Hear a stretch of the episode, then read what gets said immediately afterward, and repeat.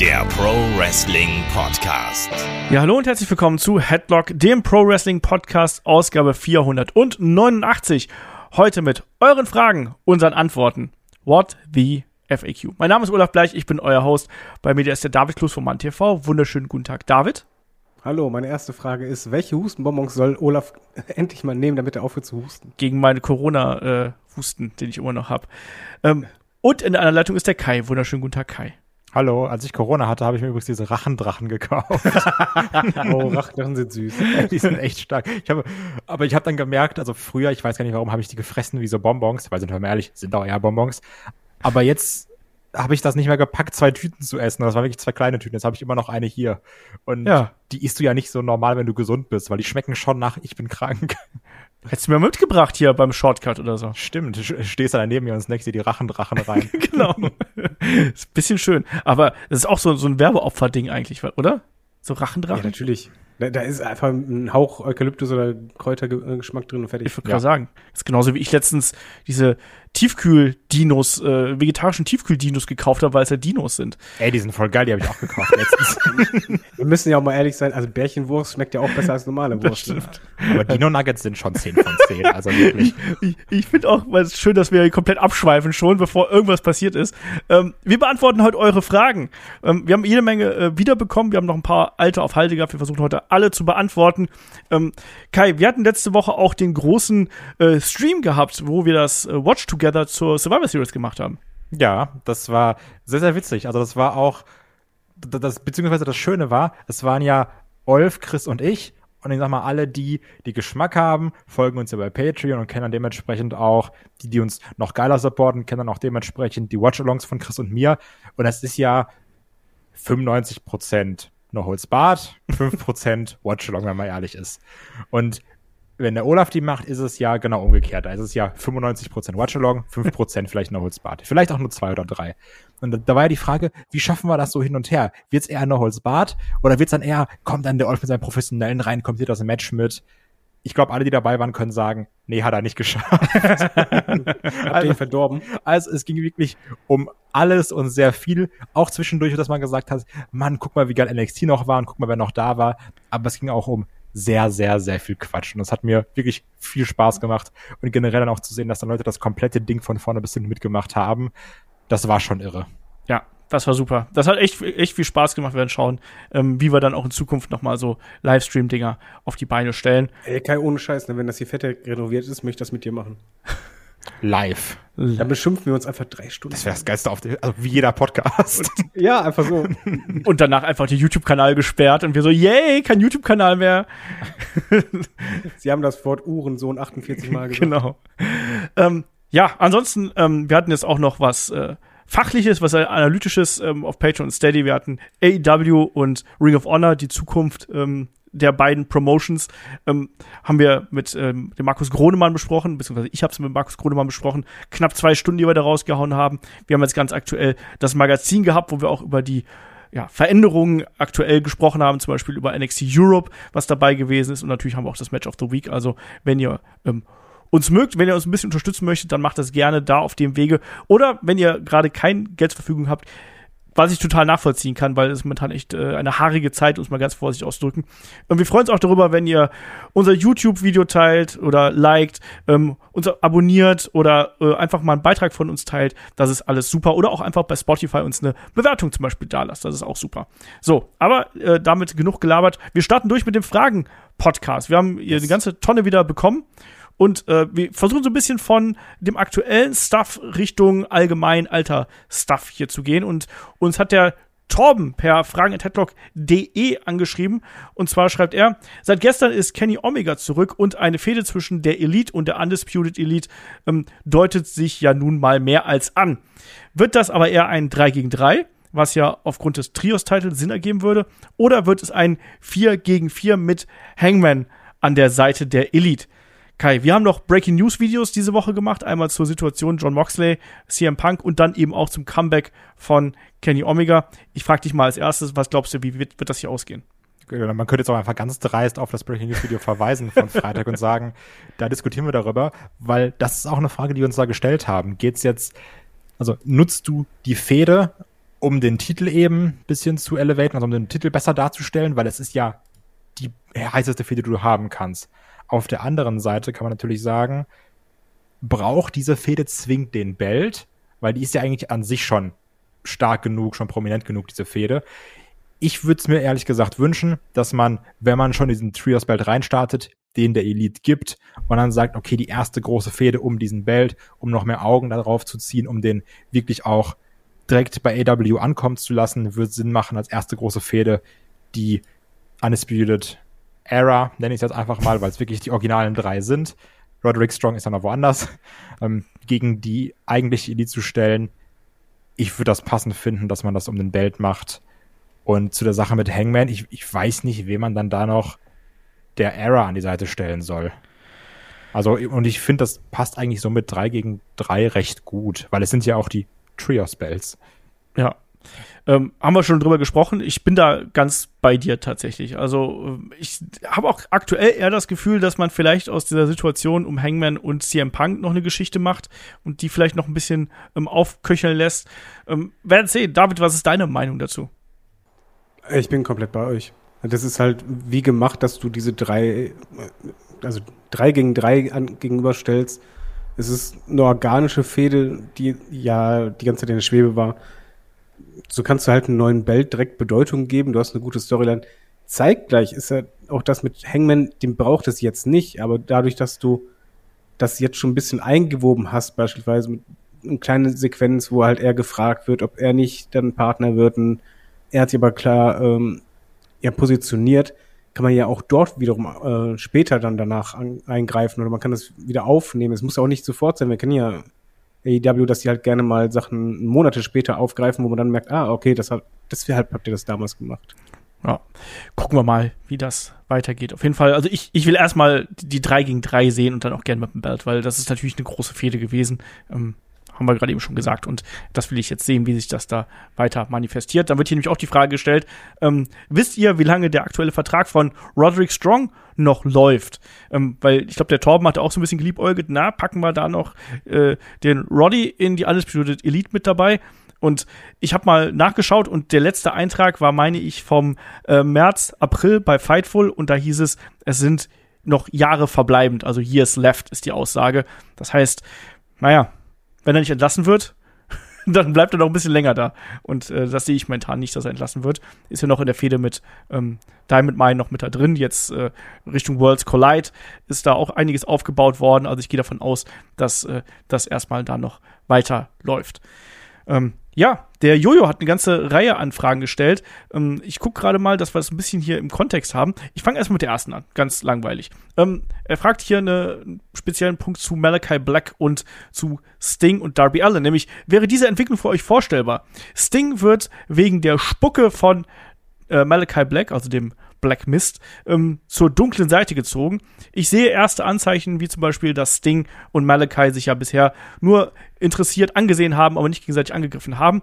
Dann schließt sich Sting dem House of Black an und turnt gegen Darby. Nach einer brutalen Fehde besiegt Darby Sting und wird dadurch von Sting absolut overgebracht und kann Sting schlussendlich wieder vom Haus zurückholen. David, wie siehst du das? Glaubst du, wir kriegen hier so eine, äh, ja, so eine Rettungsgeschichte quasi? Musst du ja eigentlich machen. Also erstmal möchte ich vorwegnehmen, dass Kai gleich sagen wird, boah, mir ist das so egal mit diesem Rumgespuck und House of Black, das funktioniert nicht. Ähm, ich finde das sehr spannend, wie die das jetzt machen, dass halt diese Spucke, dass es halt ein Anzeichen hat. Und ja, es war ja wirklich so, dass Sting und Malakai, die haben sich angeschaut und es ist halt nicht aktiv was passiert. Hast du geküsst? Das Gefühl, ja, du hast ja schon das Gefühl, hm, da könnte was sein und ja, diesen Teaser finde ich eigentlich sehr interessant und natürlich, Darby muss sich ja auch irgendwann von Sting lösen. Das haben wir auch gesagt. Also, sonst kommt er ja nicht voran. Er, er hat jetzt ähm, neben der Legende die ganze Zeit sein können. Sting hingegen ist halt so beliebt, den kannst du gar nicht turnen. Also, der, der kann nicht dauerhaft Heal sein, weil der wird trotzdem gefeiert. Das, das würde nicht funktionieren. Damit würdest du auch Darby nicht stärken. Mach es halt genau so, wie es hier gesagt ist. Mach eine ne Fehde oder irgendwas, äh, Match, irgendwas Großes zwischen Darby und Sting. Ähm, gerne ein Cinematic-Match, hätte ich nichts gegen wo Darby quasi Sting rettet, aber sich trotzdem schlussendlich die beiden voneinander trennen. Kai. Also ich sehe es auch so, dass man auf kurz oder lang Sting und Darby Allen voneinander trennen sollte, weil die funktionieren gut zusammen, die machen auch Spaß zusammen. Aber wenn ich jetzt mal nur den Zeitraum angucke, den ich jetzt AW schaue, was ja ungefähr ein Jahr ist, so wirklich entwickelt hat sich ein Darby Allen nicht, ne? Also, der kommt immer irgendwie raus, wenn jemand vermobbt wird und sagt, yo, ich helfe dir, ohne zu sagen, yo, ich helfe dir, sondern der hilft ihm dann einfach. Manchmal ist er mit dem Skateboard da, manchmal ist Ding auch dabei, manchmal nicht, manchmal geht's Ding zurück, aber da passiert ja nichts. Der hatte also zwar seine Fehde mit MGF, wo so ein bisschen persönlicher wurde und das mit dem Onkel, aber das lag dann auch eher daran, dass MJF die Fehde sehr interessant gemacht hat. Darby Allen ist super beliebt, die Leute mögen den, aber so, da kommt nicht dieser nächste Schritt. Also ich, ich finde, der Charakter entwickelt sich nicht. Und das jetzt mitzunehmen mit diesem Black Mist macht natürlich Sinn. Das ist ja auch noch ein bisschen bei Miro in der Schwebe, was da noch passiert. Wo da ja Julia Hart und ab und zu mal aufgetaucht ist bei ihm im Zimmer. Also jo. mal schauen. Ich halte es aber prinzipiell erstmal für, ein, für eine gute Idee, diesen Black Mist zu nutzen um so ein bisschen Darby und Sting voneinander zu trennen, dann denen sogar das Match zu geben und dann aber, also ich, ich bin kein Fan, dass man dann davon sagt, der holt ihn damit irgendwie wieder zurück. Weil ich möchte trotzdem, dass man die auf kurz oder lang, um den Olf zu machen, voneinander trennt. Weil ich glaube, ja, du kannst ja beides machen. Ja, ja, aber die Sache ist, was. Du, du kannst ja zum Beispiel sagen, äh, äh, der Idealzustand, momentan ist ja Sting, deswegen ist, ist ja keine Entwicklung bei Darby da, ist ja so der Aufpasser. Wenn, wenn ein Starby richtig schlecht geht, alles klar, kommt Sting raus. Der rettet den schon irgendwie. Und äh, wenn es aber jetzt umgekehrt wäre, dass Darby derjenige ist, der Sting so gesehen rettet, kann ja auch Sting einfach sagen, für mich so, hör mal, du brauchst mich hier nicht mehr. Ja, also ich sehe das nicht, dass Sting in irgendeiner Art und Weise turnt. Ähm, das sah jetzt auch zuletzt nicht so aus. Es äh, scheint ja auch in verschiedene Richtungen zu gehen. Also Miro ist ja da auch eher an dem Punkt, dass er sagt, ich will das House of Black zerstören. Die haben mich sozusagen mit der Dunkelheit in Kontakt gebracht und haben mir Dinge aufgezeigt, mit denen ich sie zerstören kann. Und ich glaube auch, dass Sting nicht unbedingt in diese Richtung gehen wird, dass er eben sich dem House of Black anschließt. Ich glaube, wir bekommen demnächst eine Trios-Fehde mit ähm, dem House of Black gegen Miro, Sting und Darby Allen. Das ist so. Ja, aber was ist denn die Entwicklung bei Sting dann? Gar keine. Aber sein Facepaint hat sich ja auch verändert. Ja, das der wird halt ein bisschen anders werden. Vielleicht gibt es da ein paar Anspielungen und vielleicht gibt es tatsächlich sowas, wo es mal so einen zweifelnden Moment gibt. Aber ich kann mir nicht vorstellen, dass, äh, dass man Sting zum Heel turnt, allein weil ich nicht dran glaube, dass wir Sting noch mal in einem größeren Einzelmatch gegen jemanden wie Darby Allen sehen. Ja, aber Cinematic macht da ja wiederum Sinn. Ja, ja gerade mit Black Mist und halt dieses Retten und Cinematic haben hat das Ding einfach schon mal richtig abgeliefert mit Darby zusammen. Da geht noch mal was. Mach es dann richtig schön Mystery-mäßig. Da kannst du, kannst du den super aussehen lassen. Da, also ich hätte Bock drauf, ich bin ehrlich. Ja, ich weiß aber, ja, weiß nicht. Ich tue mich da schwer mit, dass man da das Ding in so eine andere ähm, Rolle quasi reindrückt. Ich glaube eher, das wird eine vielleicht persönliche Entwicklung werden. Vielleicht sehen wir sowas wie den Joker-Sting, den wir früher mal gehabt haben, dass er da eine andere Seite, eine dunklere Seite von sich zeigt, aber dass er vielleicht an der. verschwindet das Ding auch einfach für eine Zeit lang äh, und steht dann plötzlich und unter den Dächern der, und hat wird der wütende Rächer. Ja, und steht plötzlich unter den Dächern und hat eine Krähe auf dem Arm oder ein Wie Vincent Raven. Genau.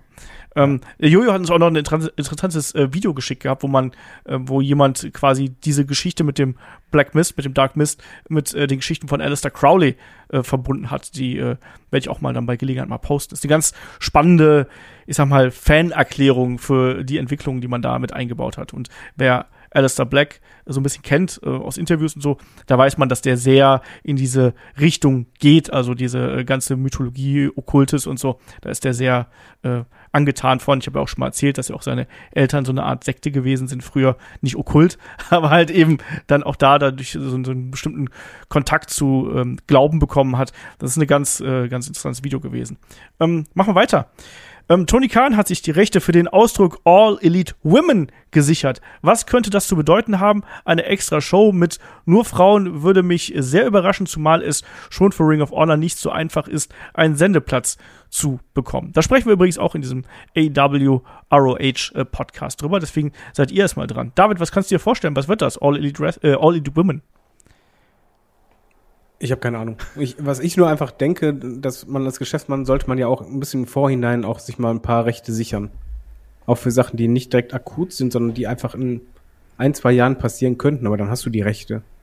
Und ähm, ich, ich denke mal, ja, du, du kannst ja damit vieles machen. Du kannst im Marketing das halt später nutzen, wenn du von der Division her stärker bist und wenn du sagst, mal, wir, wir gehen halt auch in diesen, auf, auf diesem Zug und, und stellen unsere Frauen als ähm, eigenen Block dar und als was Besonderes. Es kann halt sein eigener Pay-Per-View oder irgendwie ein Format.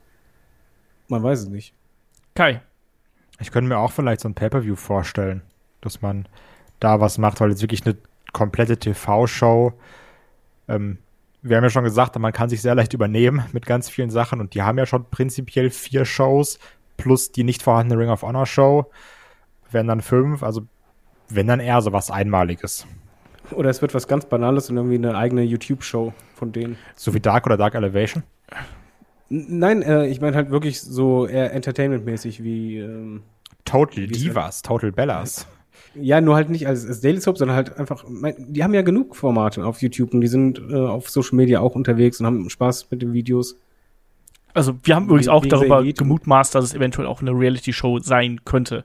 Ähm, weil auch AEW hat ja Kontakte Richtung äh, äh, Reality-Bereich. Wir wissen, Cody hatte damals eine Show ge gehabt, die nicht weitergegangen ist. Und ja, vielleicht wäre das auch eine Möglichkeit. Aber wir werden sehen, was äh, dabei rauskommt, was das dann auch tatsächlich ist. Ähm, dann fragt er noch, glaubt ihr, dass AEW bald mit der Rückkehr von mehreren Stars, wir haben es jetzt zuletzt gesehen, Kenny Omega ist zurück, äh, CM Punk ist zurück und die großen Fäden werden jetzt angestoßen. Ähm, fragt der Jojo, äh, glaubt ihr, dass man wieder über die eine Million kommen wird? Ich persönlich habe nämlich das Gefühl, dass dies die meiste Zeit schon drin sein sollte.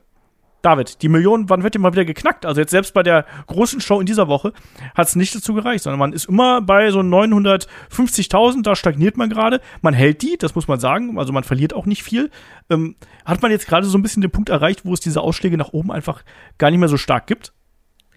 Ja, die Ausschläge sind halt schwierig. Die musst du ja, du, du musst das unfassbar Besonderes haben, wodurch auf einmal, also es, andersrum. Man, man hat auf jeden Fall es geschafft, eine sehr aktive und treue ähm, Kernzielgruppe zu haben, die halt wirklich regelmäßig einschaltet. Aber dass du halt es schaffst, dass Leute außerhalb dieser Bubble einschalten, das ist dann schwierig. Da brauchst du halt wirklich eine besondere Ankündigung oder halt ein, ein Gerücht, wo, wo du halt das unbedingt sehen willst. Ich muss aber auch zugeben, dass ich mittlerweile sowohl bei AEW als auch bei WWE ich kann diese Zahlen nicht mehr richtig deuten. Also, und zwar diese Totalzahlen nach Motto so und so viel Zuschauer. Weil das, das passt in meinem Kopf immer oft nicht zusammen. Du hast halt zum Beispiel hier die Meldung, äh, dass man immer wieder so bei 900.000 pendelt, wo in meinem Kopf ist so, ist aber eigentlich nicht so gut, ne? weil man war ja mal auf einer Million. Da siehst du aber zeitgleich die Meldung, hör mal, war letzte Woche auf Platz eins im Kabel, war letzte, äh, in der Woche davor, waren wir auch Platz eins Show. Wo du einfach denkst so, ja, was ist denn nun das Wichtigere? Das weiß ich halt nicht. Ich weiß nicht, wie auch äh, wie sehr das, das AEW-Publikum wirklich TV nutzt. Spannende, Da bin ich mittlerweile echt so ein bisschen im Fragen, weil ich sehe es ja auch bei uns. Also wie viele Wrestling-Fans, die wir kennen, würden das halt gerade im TV gucken? äh, kleine spannende äh, Notiz hier an der Stelle. Ähm, äh, eine Statistik, die letztens die Runde gemacht hat auf Social Media, war von Nielsen, also ne, Datenerhebung und so, dass äh, im vergangenen Monat, also im Juli, zum ersten Mal in den USA mehr Leute über in den USA über Streaming geschaut haben, denn über Kabel-TV. Also 34,8 Prozent haben über Streaming geschaut, während nur 34,4 Prozent ähm, über Kabel geschaut haben. Also sprich, da merkt man schon, dass so langsam der es geht halt eben in eine andere Richtung und diese Zielgruppe des der Kabelzuschauer, die schrumpft halt auch immer weiter zusammen und deswegen ist das eben nur ein Teil des ähm, Erfolgs. Ähm, und das Ich hätte halt gern mal die, die Gesamtzahl. Also einfach auch bei sowohl WWE als auch AEW einfach mal so, wenn es Streaming-Zahlen geben würde. Das wäre interessant. ja, Also auch allein, wie viele Leute, wir nicht zum Glück, ne? Aber viele Leute auch sowas illegal gucken. Ich find's auch angenehmer, Sachen auf Network zu schauen. Das ist ja auch so ein bisschen dieses Problem, zum Beispiel, wenn man Pay-Per-Views live schaut. Also ich, ich würde ja die Vorspulfunktion heiraten, wenn ich könnte, ne? Wie David schon sagt, Sachen im linearen TV zu gucken, das ist auch ein Krampf.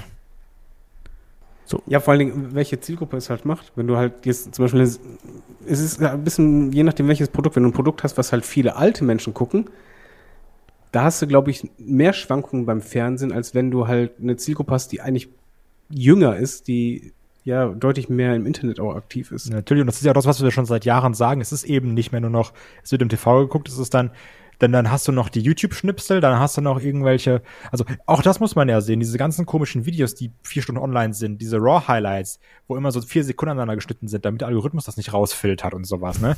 Die haben ja auch 200.000 Aufrufe. Also diese ganzen Sachen, das wird ja überall konsumiert. Du hast jetzt ja nicht mehr nur noch diese eine Anlaufstelle wie damals. Du hast jetzt ja fünf, sechs, sieben verschiedene Sachen. Also ist eben die Frage, natürlich klar, letztendlich ist der Werbedeal das, was Geld einbringt. Ja, und da ist zum Beispiel Ja. die Frage, was ist es denn jetzt halt, also muss das zwangsläufig die Millionen knacken? Also ist das jetzt das Ziel oder ist das Ziel, wir wollen nu Nummer eins Show sein? Ja, Oder wir wollen halt irgendwie stabil Ja. was haben. Also Ich glaube, gerade diese Millionen, also wäre jetzt AEW immer so bei 700.000, wird man sich darüber, glaube ich, keine Gedanken machen. Aber das ist, weil jetzt die, die Million, das, das ist so Also eine symbolische immer, ne? Zahl. Ne? So, Ja. Mann, Ja. das ist auf einmal siebenstellig, boom, eine Million. Krass. Ja, ich meine, ey, wir hätten ja auch wieder im Podcast ein Thema, wenn die auf einmal, keine Ahnung, 1,4 Millionen hätten.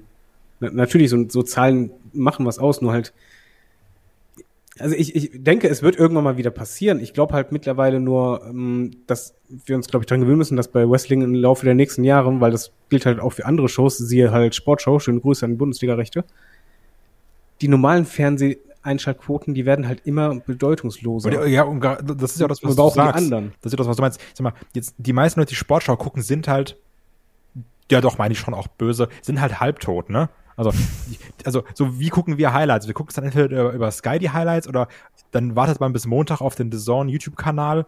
Also, es guckt ja keiner mehr die Sportschau oder so. Also, ne, keiner, ihr wisst, wie ich es meine, ne? Ja, Olf bestimmt schon, aber das war's auch schon. Ja. Klar, jeden Tag, jedes Mal den Wecker gestellt, weißt du? Jeden Ja, Tag. also Jeden all Tag. solche Sachen, das ist, ähm, das, ich glaube schon, das wird irgendwann immer mehr aussterben. Ja, klar. Also das ist ja genau das, was ich gerade noch mit der Statistik quasi belegt habe. Also das Ja, Streaming genau. wird immer witzig, äh, wi- wichtiger und witziger auch. Ähm, und das lineare Fernsehen wird äh, immer mehr abnehmen. Ne? Klar wirst du irgendwann, wirst du quasi die Grenze erreicht haben, aber ähm, da sind wir offensichtlich noch nicht. Und dann werden natürlich auch andere Kanäle interessanter. Also es gibt ja auch immer mehr Gerüchte, dass irgendwie Netflix einsteigen möchte oder wo es dann hieß, ah, Disney, also äh, wer weiß, vielleicht wird dann irgendwann WWE nicht mehr mit, weiß ich nicht, mit Fox verhandeln, sondern wird irgendwann mit, Net mit Netflix verhandelt. Also all solche Sachen, ne? Das ist ja, ähm, guck dir das an, so wie The Zone holt sich dann Rechte für die Bundesliga, irgendwie Amazon holt sich Rechte, Magenta Mobil holt, also ne, hier Magenta TV holt sich Rechte und ich glaube, das wird auch beim Wrestling genauso sein.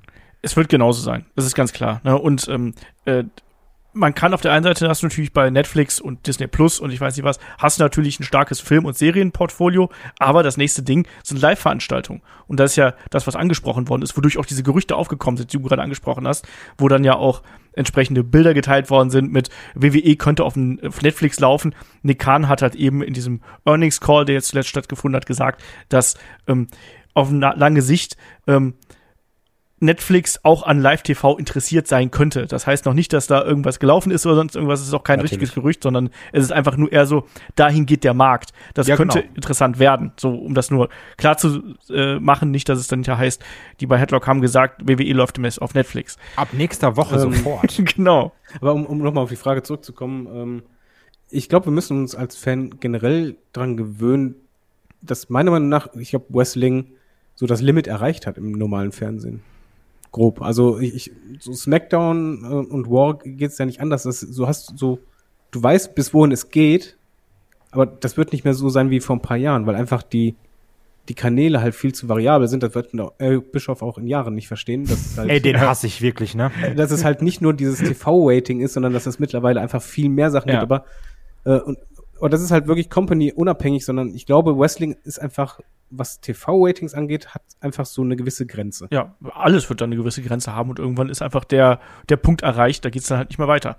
Ich habe Ähm, das doch, also, ich, ach egal. Nee, das, das wäre wieder nur beleidigend. Ich lasse es einfach. Also, weil, willst du zum Erik sagen? Hebst, Nee, dir, dir für No Holds Barred auf. Das einzige Mal im Jahr, dass ich lineare, lineares Fernsehen gucke, ist das GNTM-Finale und ich kann jedes Mal im Bildschirm treten, wie viel Werbung da läuft. Also das Ja, ist und ja, deswegen solltest du anschließend Streaming gucken, weil da hast du keine. ja Werbung. genau oder sowas. Also ich kann nicht verstehen, wie Leute sagen, so Joko Klaas, das Duell um die Welt, das gucke ich mir an. Alter, da ist alle 15 Minuten 10 Minuten Werbung und ich übertreib nicht mal. Guckst dir halt einen Tag später an, dann ist die Werbung rausgeschnitten und du kannst gucken. Ja, deswegen ja, Ja, aber, Streaming. aber eben, das ist ja kein lineares Wollte ich Fernsehen. sagen. ist, so gucken wir jetzt auch hier, äh, was ich, ähm, die, die ganzen Grill den Hensler und so weiter. ich rede nicht über die Formate. Ich rede Oder nur Kitchen, über... oder Kitchen Impossible, da hast du sonst im Live-Fernsehen Werbung ohne Ende. Und ich kann halt auch jedenfalls, auch beim, beim Wrestling mal ehrlich, es ist doch angenehmer, wenn du das halt live schaust. Du hast ja Werbeblöcke bis und geht nicht mehr. Oder du hast halt, auch in Amerika, oder du hast halt Fight TV. Und einfach diese Werbung weg Ey, oder dass du einfach ein Nia Jax Match skippen kannst. Also, ne? Also alles das größte Achievement von Streaming. Das ist wirklich das größte, also das verstehe ich nicht. Also deswegen, lineares Fernsehen, die Formate, super, Sommerhaus der Stars, GNTM, das ist Peak deutsche Unterhaltung. Aber das live zu gucken, verstehe ich nicht. So, Jojo, Gratulation, du hast ich die weiß, beiden hier wie du dich getriggert. gefühlt hast. Ja. Ich weiß, wie du dich bei diesen äh, Watch-Along gefühlt hast. Weißt du, du hast dir vorher gedacht, ey, jetzt haben wir so viele Fragen. Du sagst noch, diesmal wollen wir alle Fragen beantworten. Und wir sind bei Frage Nummer 5 und komplett weg. Ja, weil ihr hier so rumlabert, deswegen. Ja, ich wollte ja, doch gut so. ich wollte ja schon längst auch mal weitermachen. runter von der Ja, Serie ja. jetzt. Das, das Ja, muss eben. jetzt, das musste Das raus. muss raus. Ja. Ja, es hilft nichts. Der Kai hatte Puls. So, weiter geht's hier. Ähm, äh, Jojo fragt noch, Kenny Omegas Körper wurde ja vor allem durch seine Matches in Japan sehr in Mitleidenschaft gezogen. Äh, wie lang könnt ihr euch vorstellen, dass er noch aktiv im Ring sein kann, Kai? Also ich würde mich darauf berufen, was er gesagt hat. Ne? Also, er meinte auch selbst, wenn er eben nicht mehr so wresteln kann, wie er sich selber sieht, wie die Leute ihn sehen möchten, dann hört er auf. Oder er fährt ja auch einen sehr heftigen Stil, ne? muss man ganz klar sagen. Und es hieß ja auch so, dass gerade die Physiotherapie sehr anstrengend für ihn war. Und dass er dann meinte, wenn noch einmal eine große Verletzung kommt, dann wird es auch höchstwahrscheinlich vorbei sein. Und ich glaube, darauf kann man sich schon berufen. Ja, Weil- also es war, ja, also- es war ja auch eine Reihe von Verletzungen. Es war ja nicht nur eine ich- Verletzung, sondern Wollte ich war sagen, das war ja auch beim, beim Commentary, als sie aufgezählt haben, was alles gefixt wurde. Also, was alles an dem Kenny Omega kaputt war. Ich glaube, da würdest du beim Auto vom Totalschaden sprechen. ja, Ja, mal Grundsanierung gemacht. Ne? ja, ja, aber so richtig. Und da kannst du dir vorstellen, wie schmerzhaft dann äh, die, die Reha auch gewesen ist. Ne? Gerade mit Schulterverletzungen und Gelenkverletzungen, Rückenverletzungen und so weiter und so fort. Ne? Es, es ist ja auch die Frage, wie man den einsetzt. Also ein Kenny Omega, der, der muss ja auch nicht jede Woche wresteln. Und wenn er für sich zum Beispiel entscheiden würde, ich wrestle zum Beispiel nur noch bei den Pay-Per-Views, kannst du die Zeit auch strecken. Ich glaube, das liegt einfach an ihm, wie lange er das noch machen kann. Ja, Man kann auch Pech haben im Wrestling, ne? Also, Nein, nein, Pech natürlich, aber ich meine, das hat von Pech abgesehen. Also er ist ja in einem Alter und er hat einen Status, wo er das auch ein bisschen selber steuern kann. klar, ja, das natürlich. Also, er muss jetzt nicht mehr nie, jede Woche die 30-Minuten-Matches wresteln. Aber ich glaube, das ist auch immer sehr doll eine Sache des Stolzes, ne? Also, ein Brian Danielson müsste es auch nicht machen, aber der hat da halt Bock drauf, ne? Ja, aber der hat halt nicht so einen Stil. Also, das, das also du hast ja richtig gesagt, der Stil ist ja schon heftig. Was ich halt hoffe, und ich glaube, da ist Kenny auf jeden Fall so ein Kandidat, dass er merkt, wenn es einfach, wenn er, wenn er an der Spitze ist und einfach es danach nur noch bergab gehen würde, dass er sich das selber nicht antut. Das ist, glaube ich, das Wichtigste. Ja, und dass er halt eben auch dann nach seiner Wrestling-Karriere ohne bleibende Schäden, ohne Einschränkungen einfach leben kann. Ne? Also ich will Ja. nicht einen Kenny Omega dann mit, keine Ahnung, Mitte 50 sehen, der dann auf dem Krückstock reingehumpelt kommt oder sonst irgendwas, ne? weil Knie und Bänder und Knorpel Ja, alle so kaputt sind. alles drin und so. Deswegen, ähm, naja, machen wir weiter. Also äh, wir haben noch ein paar äh, Fragen hier am Start auch zur AW. Der Jojo hat noch gefragt, obwohl die Ratings von Rampage immer wieder sehr traurig aussehen, scheint Tony Khan daran kaum etwas ändern zu wollen. Zum Beispiel sieht man, wie viele Wrestler seit vielen Monaten kaum in Matches bei Dynamite eingesetzt worden sind. Ähm, Warum setzt man nicht Leute wie zum Beispiel ähm, einen Hangman, einen Miro, einen Lance Archer, Hobbs und so weiter und so fort vermehrt dort ein? Manche davon ähm, gibt es bei äh, Dark Dark Elevation fast ausschließlich in Squash-Matches, welche leider wenig Substanz haben. Also wir haben in unserem äh, großen äh, Zukunft von AW Ring of Honor Analyse-Podcast haben wir ein bisschen drüber philosophiert, dass es vielleicht eine Möglichkeit wäre, bestimmte Wrestler, bestimmtes Talent zu, ich sag mal so Rampage-Stars zu machen, quasi, dass man, dass die sozusagen als Aushängeschild gehen. Hop, äh, nicht Hops, äh, Hook war so ein Beispiel, das wir damals genannt haben. Ähm, Kai, wie siehst du das? Äh, Sollte man versuchen, hier Leute, die gerade bei Dynamite nicht zum Einsatz kommen, verstärkt bei Rampage zu präsentieren, um da sozusagen eine Persönlichkeit zu kreieren? Also ich finde Andrade und eine Serena Deep sollte man Liste sogar noch rausnehmen, weil die kämpfen ja schon regelmäßig. Also auch die Andrade-Fehde mit ich ziehe dir eine Maske ab, das, den haben wir jetzt schon oft gesehen. Das Für meinen Geschmack zu oft. Aber hey, das ist eine andere Sache. Und also jetzt ein Miro und ein Hangman, die werden ja trotzdem präsentiert, ne? Also Miro hat jetzt ja die Sache mit dem House of Black und ich glaube, da wird auch noch was kommen. ein Hangman muss man jetzt eben schauen, wie sich entwickelt. Greift man den CM Punk Shoot auf? Wird er dann bei Dark Order dabei sein, so wie er es angekündigt hat? Der ist ja trotzdem auch im TV. Also, das ist ja, ich glaube, dass man sich da bei AW um gewisse Leute weniger Sorgen machen muss. Also ich glaube jetzt nicht, dass ein Hangman irgendwo untergeht. Also, weil, ne, also irgendwie Elite-Mitglied, Gründungsmitglied von AW, das wird da schon alles okay sein. Und eine Hobbs, der kriegt jetzt ja auch seinen Aufbau. Mal schauen, wie man das da macht. Bei anderen Leuten muss ich persönlich auch ganz klar sagen, die muss ich auch nicht sehen. Ich, ich muss kein Ethan Page sehen und ich muss auch keinen Lance Archer sehen. Wir hatten jetzt das Programm mit den Man of the Year, da war Ethan Page immer dabei. Seine Promos sind schrecklich, weil der nur schreit. Also der schreit einfach sehr laut und das ist seine Promo. Ähm, hat jetzt, glaube ich, sogar auch so eine Stokely Hathaway-Karte. Nein. Wie heißt er? Heißt er heißt er so? Ja, er heißt so. Ach gut, jetzt diesmal habe ich es drauf. Von Olaf gelernt. Hat jetzt, glaube ich, auch so eine Stockley Hathaway-Karte bekommen, nachdem er mal wieder wütend rumgeschrien hat. Jetzt schauen, was der sich da jetzt für ein Roster aufbaut, noch mit dem Gun Club, dass man ihn da vielleicht noch sieht. Also ich finde es gar nicht so schlimm. Und man muss aber noch bedenken, Rampage braucht immer noch einen knaller Main-Event, damit die Leute bis zum Ende da bleiben. Ne? Wir haben es gesehen bei ähm, Ruby Soho gegen NRJ, wie viele Leute die Halle verlassen haben. Jo. Das darf man auch nicht vergessen. Das stimmt. Ähm, David, wie siehst du hier die Personalien-Situation?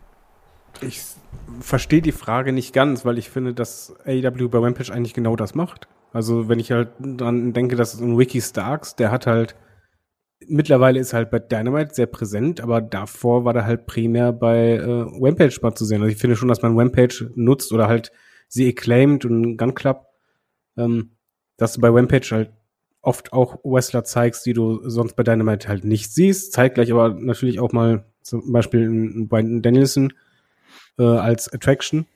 Also ich, ich, ich verstehe halt die Frage dahingehend nicht, weil ich finde, dass man genau das eigentlich schon mit Rampage macht. Also Rampage ist für mich so immer so die B-Show, dahingehend, dass. Aber man wollte nie eine B-Show haben. Das ist ja, Punkt. Ich wollte gerade erklären, warum. Das ist äh, dahingehend die B-Show, weil man in der Show am ehesten die Wrestler sieht, ähm, die dann halt eher ein längeres Match haben, die auf den Sprung zum nächsten Step sind. Äh, zeitgleich hast du aber bei Rampage auch teilweise echt kranke Main Events oder äh, kranke Match-Ansetzungen, wodurch es halt nicht eine richtige B-Show ist. Eines muss man aber auch sagen, und ich glaube, das ist sehr wichtig. Es sind in der Woche drei Stunden Wrestling. Und in drei Stunden kannst du nicht alle Wrestler des Rosters zeigen. Das stimmt. Das aber nicht. man kann zumindest probieren, bei Rampage wirklich auch mal ähm, kontinuierliche Stories zu erzählen und den äh, Zuschauern Grund zu geben, einzuschalten. Ich finde, das fehlt momentan. Das ist immer die Wrestling-Show, aber sehr, sehr selten ist da irgendwas dabei, wo man sagt, gut, da erinnere ich mich jetzt ähm, Storyline-technisch äh, in Sachen Character Development wirklich in ein paar Wochen noch dran, sondern es ist immer gute Unterhaltung. Ich habe es noch nie bereut, Rampage zu schauen, aber sehr oft fehlt mir da so ein bisschen die Tiefe, die zum Beispiel Dynamite sehr oft bietet. Aber es ist ja auch eher die Wrestling-Show, ne? Also da geht es ja auch eher um ja, Matches. Eben. Das Ding geht eine Stunde, ziehst Werbung ab, geht so 50 Minuten ungefähr. Und da werden dann vier Matches gezeigt, dann ist gut. Also hast du dann 20 Minuten Rededuell, hast ein Problem. Ja, eben, also ich finde das voll, vollkommen okay. Das ist ja nur darum, den Leuten zu sagen, hier wird jetzt nochmal ordentlich gecatcht, fertig. Also ich finde das. Ich, ich meine, ändern könnte es sich, wenn irgendwann mal Rampage zwei Stunden gehen sollte, was ich nicht möchte, weil ich finde, drei Stunden in der Woche reicht für mich an Wrestling. Ja. Aber sollte man es machen, dann zum Beispiel wäre ich auch komplett bei dir, dass ich dann sag, dann muss da nicht nur Story drin sein, sondern da kann man dann auch wirklich quasi ein Face von Rampage und ein Face von Dynamite machen. Aber für mich ist halt, Dynamite und Rampage gehören für mich zusammen. Und so wird's halt dargestellt. Also du, wenn du halt alles mitverfolgen willst und alle Geschichten äh, am Ball bleiben willst, dann musst du beides gucken. Ja, bin ich nicht ganz dabei, muss ich sagen. Also ich finde, dass da äh, Rampage schon teils deutlich runterfällt, um wirklich alles mitzubekommen. Also da ähm, bin ich ein bisschen äh, anderer Meinung. Aber gut. Ähm, der Jojo fragt noch, glaubt ihr, WWE würde wirklich wieder auf PG-14 gehen, um ihr Produkt, äh, wenn es die Situation erfordert, mit äh, etwas, äh, ja, mehr, äh, etwas erwachsener zu gestalten? Oder wollen sie sich wirklich nicht mit den Werbepartnern verscherzen? Kai, was glaubst du? Alles machen, wenn es Sinn macht und wenn man dafür einen Plan hat. Ich hasse in der WWE blinden Aktionismus. Dieses, ja, wir machen Legends Night, weil wir machen eine Legends Night. Und auch PG-14 wird nicht die Probleme lösen, die da sind, ne? Gut, dann hast du vielleicht keine Suffering Succotash oder Fruity Pebbles Promos. Dann wird mir häufiger mal Arschloch gesagt, ähnlich wie bei Headlock, wenn ich dabei bin. Aber sonst, also wenn du dafür einen Plan hast, wenn du sagst, wir wollen das Programm so ausrichten, wir haben da auch einen Sinn hinter und nicht nur, um zu sagen, guck mal, wir sind wieder krass und es ist eigentlich so wie vorher.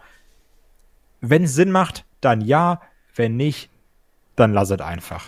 Und man muss ja auch mal ganz kurz da an der Stelle sagen, WWE wird nicht einfach sagen, wir sind jetzt wieder brutal, ohne dass man vorher mit den Werbepartnern Rücksprache hält. Also, das wird man ja machen. Man wird sagen, hey, seid ihr noch dabei? Oder man wird sich überlegen, wen können wir dafür neu gewinnen?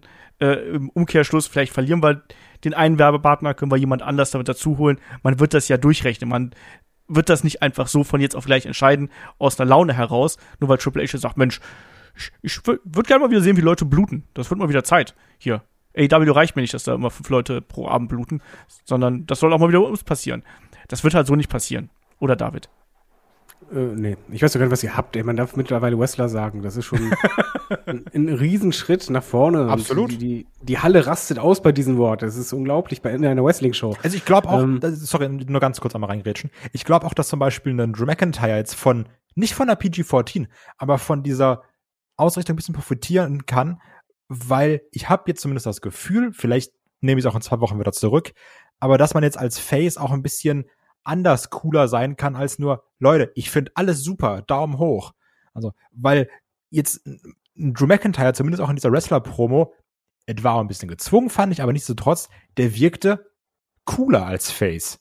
Und wenn man sowas machen kann und wenn er dann einfach nur sagen kann, so, haben wir ein Maul, ich hau jetzt auf die Schnauze und alle sagen, geil, das, das ist unser Typ, das ist doch schon vollkommen okay, als dass du irgendwie so rumschlawinern musst und nur gewisse Worte verwenden darfst. Also, das ist doch schon vollkommen okay. Es muss jetzt nicht jeder bluten. Also, man kann auch von solchen Sachen schon profitieren, wie dass man Wrestler sagen kann, wie David gesagt hat. Das hat aber nichts mit PG-14 zu tun, sondern das hat was mit den Vorgaben vom Unternehmen zu tun. Ja, natürlich, ich, ich meinte jetzt auch nicht, dass das was mit, also nicht, dass Wrestler jetzt ein verbotenes Wort ist, sondern eher dieses, ähm, nee, also ich meinte jetzt nur, PG-14 ist jetzt ja nicht die Lösung, sondern eher vielleicht die bestimmten Probleme, wie ich gesagt habe, aufgreifen, Ja. wie dass es verbotene Wörter gibt und dass man sagt, es gibt keine Fans, es gibt das WWE-Universum, dass man dann solche Sachen schon aufweicht und erstmal die hausgemachten Probleme löst, als einfach zu sagen, wir bluten jetzt wieder alle.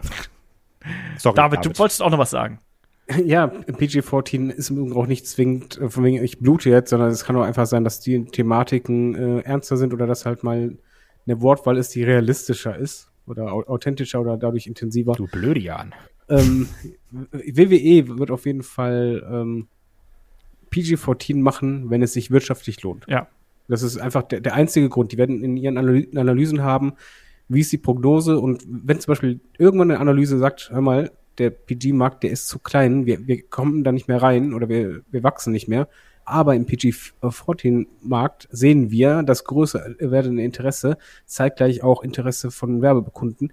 Dann würden würden die es natürlich machen. WWE hat das hat PG nicht gemacht, weil die äh, der Überzeugung waren, auch wenn man das so dargestellt hat, von Wrestling darf kein Blut haben, Wrestling muss so sein. Nein, man hat es einfach gemacht, weil da die Kohle lag. Genau. Ähm, deswegen, äh, ich sehe das jetzt aktuell noch nicht. Ich, man sieht aber vor allem, dass sich das Produkt verändert. Ich glaube, das ist was, äh, was sehr, sehr wichtig ist, vor allem auch was die Promodarstellung und solche Geschichten angeht. Da sind mehr Freiheiten. Aber ob man jetzt das Programm ähm, umstellt, das wird vor allem wirtschaftliche Gründe haben, wie wir jetzt schon äh, richtig gesagt haben. Machen wir weiter. Der André P. hat per Discord gefragt. In der WWE wurde der IC-Titel sowie der US-Belt zuletzt wieder prominenter geshowcased. Interpretiert ihr dies als einen ersten Schritt, um diesen Titeln wieder mehr Prestige zu verleihen? Ähm, oder ist es noch zu früh, um dafür eine Prognose abzugeben? David. Ähm, ich, bin einfach vorsichtig, weil da, da ist ein bisschen so die, die Hoffnung zu stark als, als Fan, dass man direkt schon was rein interpretiert und denkt, das ist so. Vielleicht ist es so, aber ich bin einfach immer noch vorsichtig. Allerdings bin ich ziemlich optimistisch bei WWE, dass halt der, der Wechsel an der Spitze und gerade ein Triple H, dass ich glaube, er schon erkennt, was so die Schwächen sind, die, du am schnellsten abstellen kannst. Und dazu gehört da zum Beispiel auch die, die Wertigkeit von Midcard-Titeln. Und er ist ja auch eben aus, er ist ja aus der Generation, die miterlebt hat, wie groß ein IC-Belt war. Und ähm, ich denke, da wird auch was passieren, aber ich glaube jetzt nicht, dass es jetzt dieser Punkt ist, von, ah ja, das, das ist jetzt der Moment und jetzt ist, ist er super, sondern einfach, ich, ich glaube, dass in der WWE einfach sehr viele Steine gerade umgedreht werden und ähm, was dabei am Ende rauskommt, da wir haben viele Hoffnungen, wir, wir äh, ja, lesen viele Dinge dann da drin, die vielleicht doch nicht so sind. Wir sind halt Fans, ne? Also ähm, ich sag mal einfach, es ist noch zu früh für eine fixe Prognose, aber es ist äh, berechtigt, äh, Hoffnung zu haben. Sehr schön, Herr Salomon. Ähm, Kai, was sagst du? Also ich sehe es genauso wie David. Also das ist definitiv ein Schritt in die richtige Richtung. Auch, dass da jetzt ein Gunther gegen Nakamura im Main Event von SmackDown waren, ob man denen gut auch Zeit gegeben hat, das Ding da auszukämpfen, dass auch ein schönes, hartes Match war, dass ein Bobby Lashley jetzt gegen AJ und gegen Champa gekämpft hat. Klar, da geht's auch so ein bisschen, da spielt jetzt auch noch die Miss und Dexter Loomis Storyline mit rein, aber generell, wie die Bells jetzt präsentiert werden, ist schon 1000 Mal besser als in den letzten Monaten. Also habe ich Bock drauf, finde ich gut, weil wir alle haben uns immer gewünscht, dass die Midcard-Bells wieder besser präsentiert werden. Von daher, ich finde es super. Ja, ich finde es auch echt gut. Ähm, ich wage mal eine Prognose, dass die so lange so prominent dargestellt werden, wie man nur einen großen World-Title quasi hat. Weil sobald wir zwei World-Titles wieder haben, ähm, mit Wrestlern, die im Idealfall jede Woche da sind, dann hast du wieder ein ganz anderes Bild. Und dann wird es umso herausfordernder werden. Deswegen, ich glaube, solange Roman Reigns ähm, hier mit äh, ne, Roman Two Bells ist, da glaube ich, bleiben wir erstmal dabei. Danach wird die richtige Herausforderung werden, wie du dann quasi statt, ja, jetzt haben wir aktuell quasi drei Bells ähm, und der eine Belt oder ein, ein Titel ist quasi sehr oft unterwegs oder nicht zugegen oder dann nur bei Pay-per-Views oder zu besonderen Ereignissen.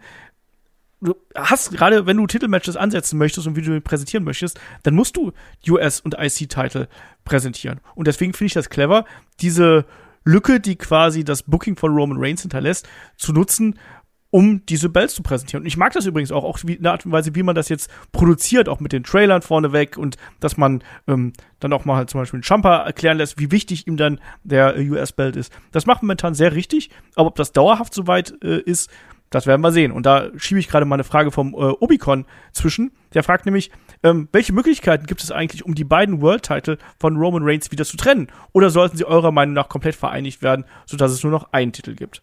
Kai.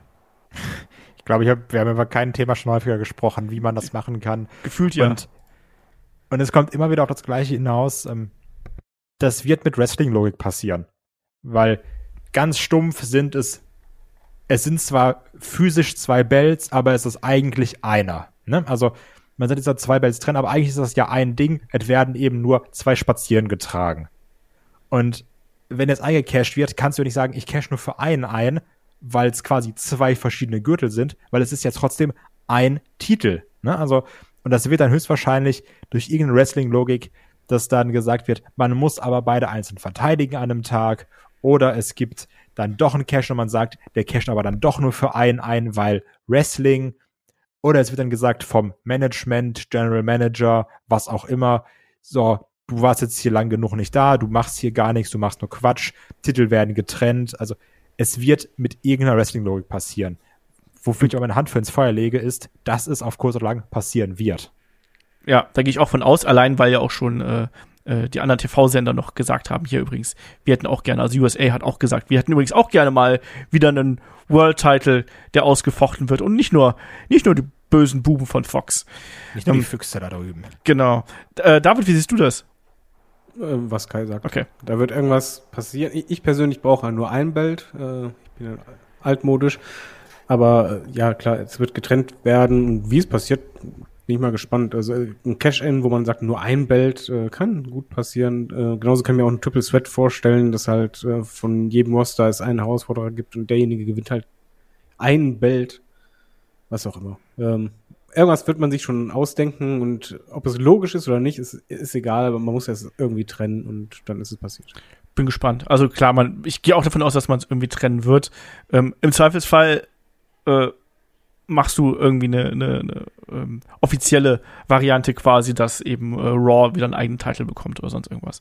Ähm, wir werden sehen. Auf jeden Fall ähm, fragt der André P. noch, ähm, bitte gib mal eine Einschätzung ab, nach wie vielen Tagen Roman Reigns seinen Universal Championship Titel oder beide äh, abgeben oder verlieren wird. Aktuell steht es bei äh, 714 Tagen, also wie äh, als er hier die Frage eingeschickt hat. Äh, Wette um die Ehre, sagt er dann noch zusätzlich. Was glaubt er? Schafft er die 1000, David? Also erstmal Wette um die Ehre, dazu muss man Ehre haben. Und die habe ich nicht. So.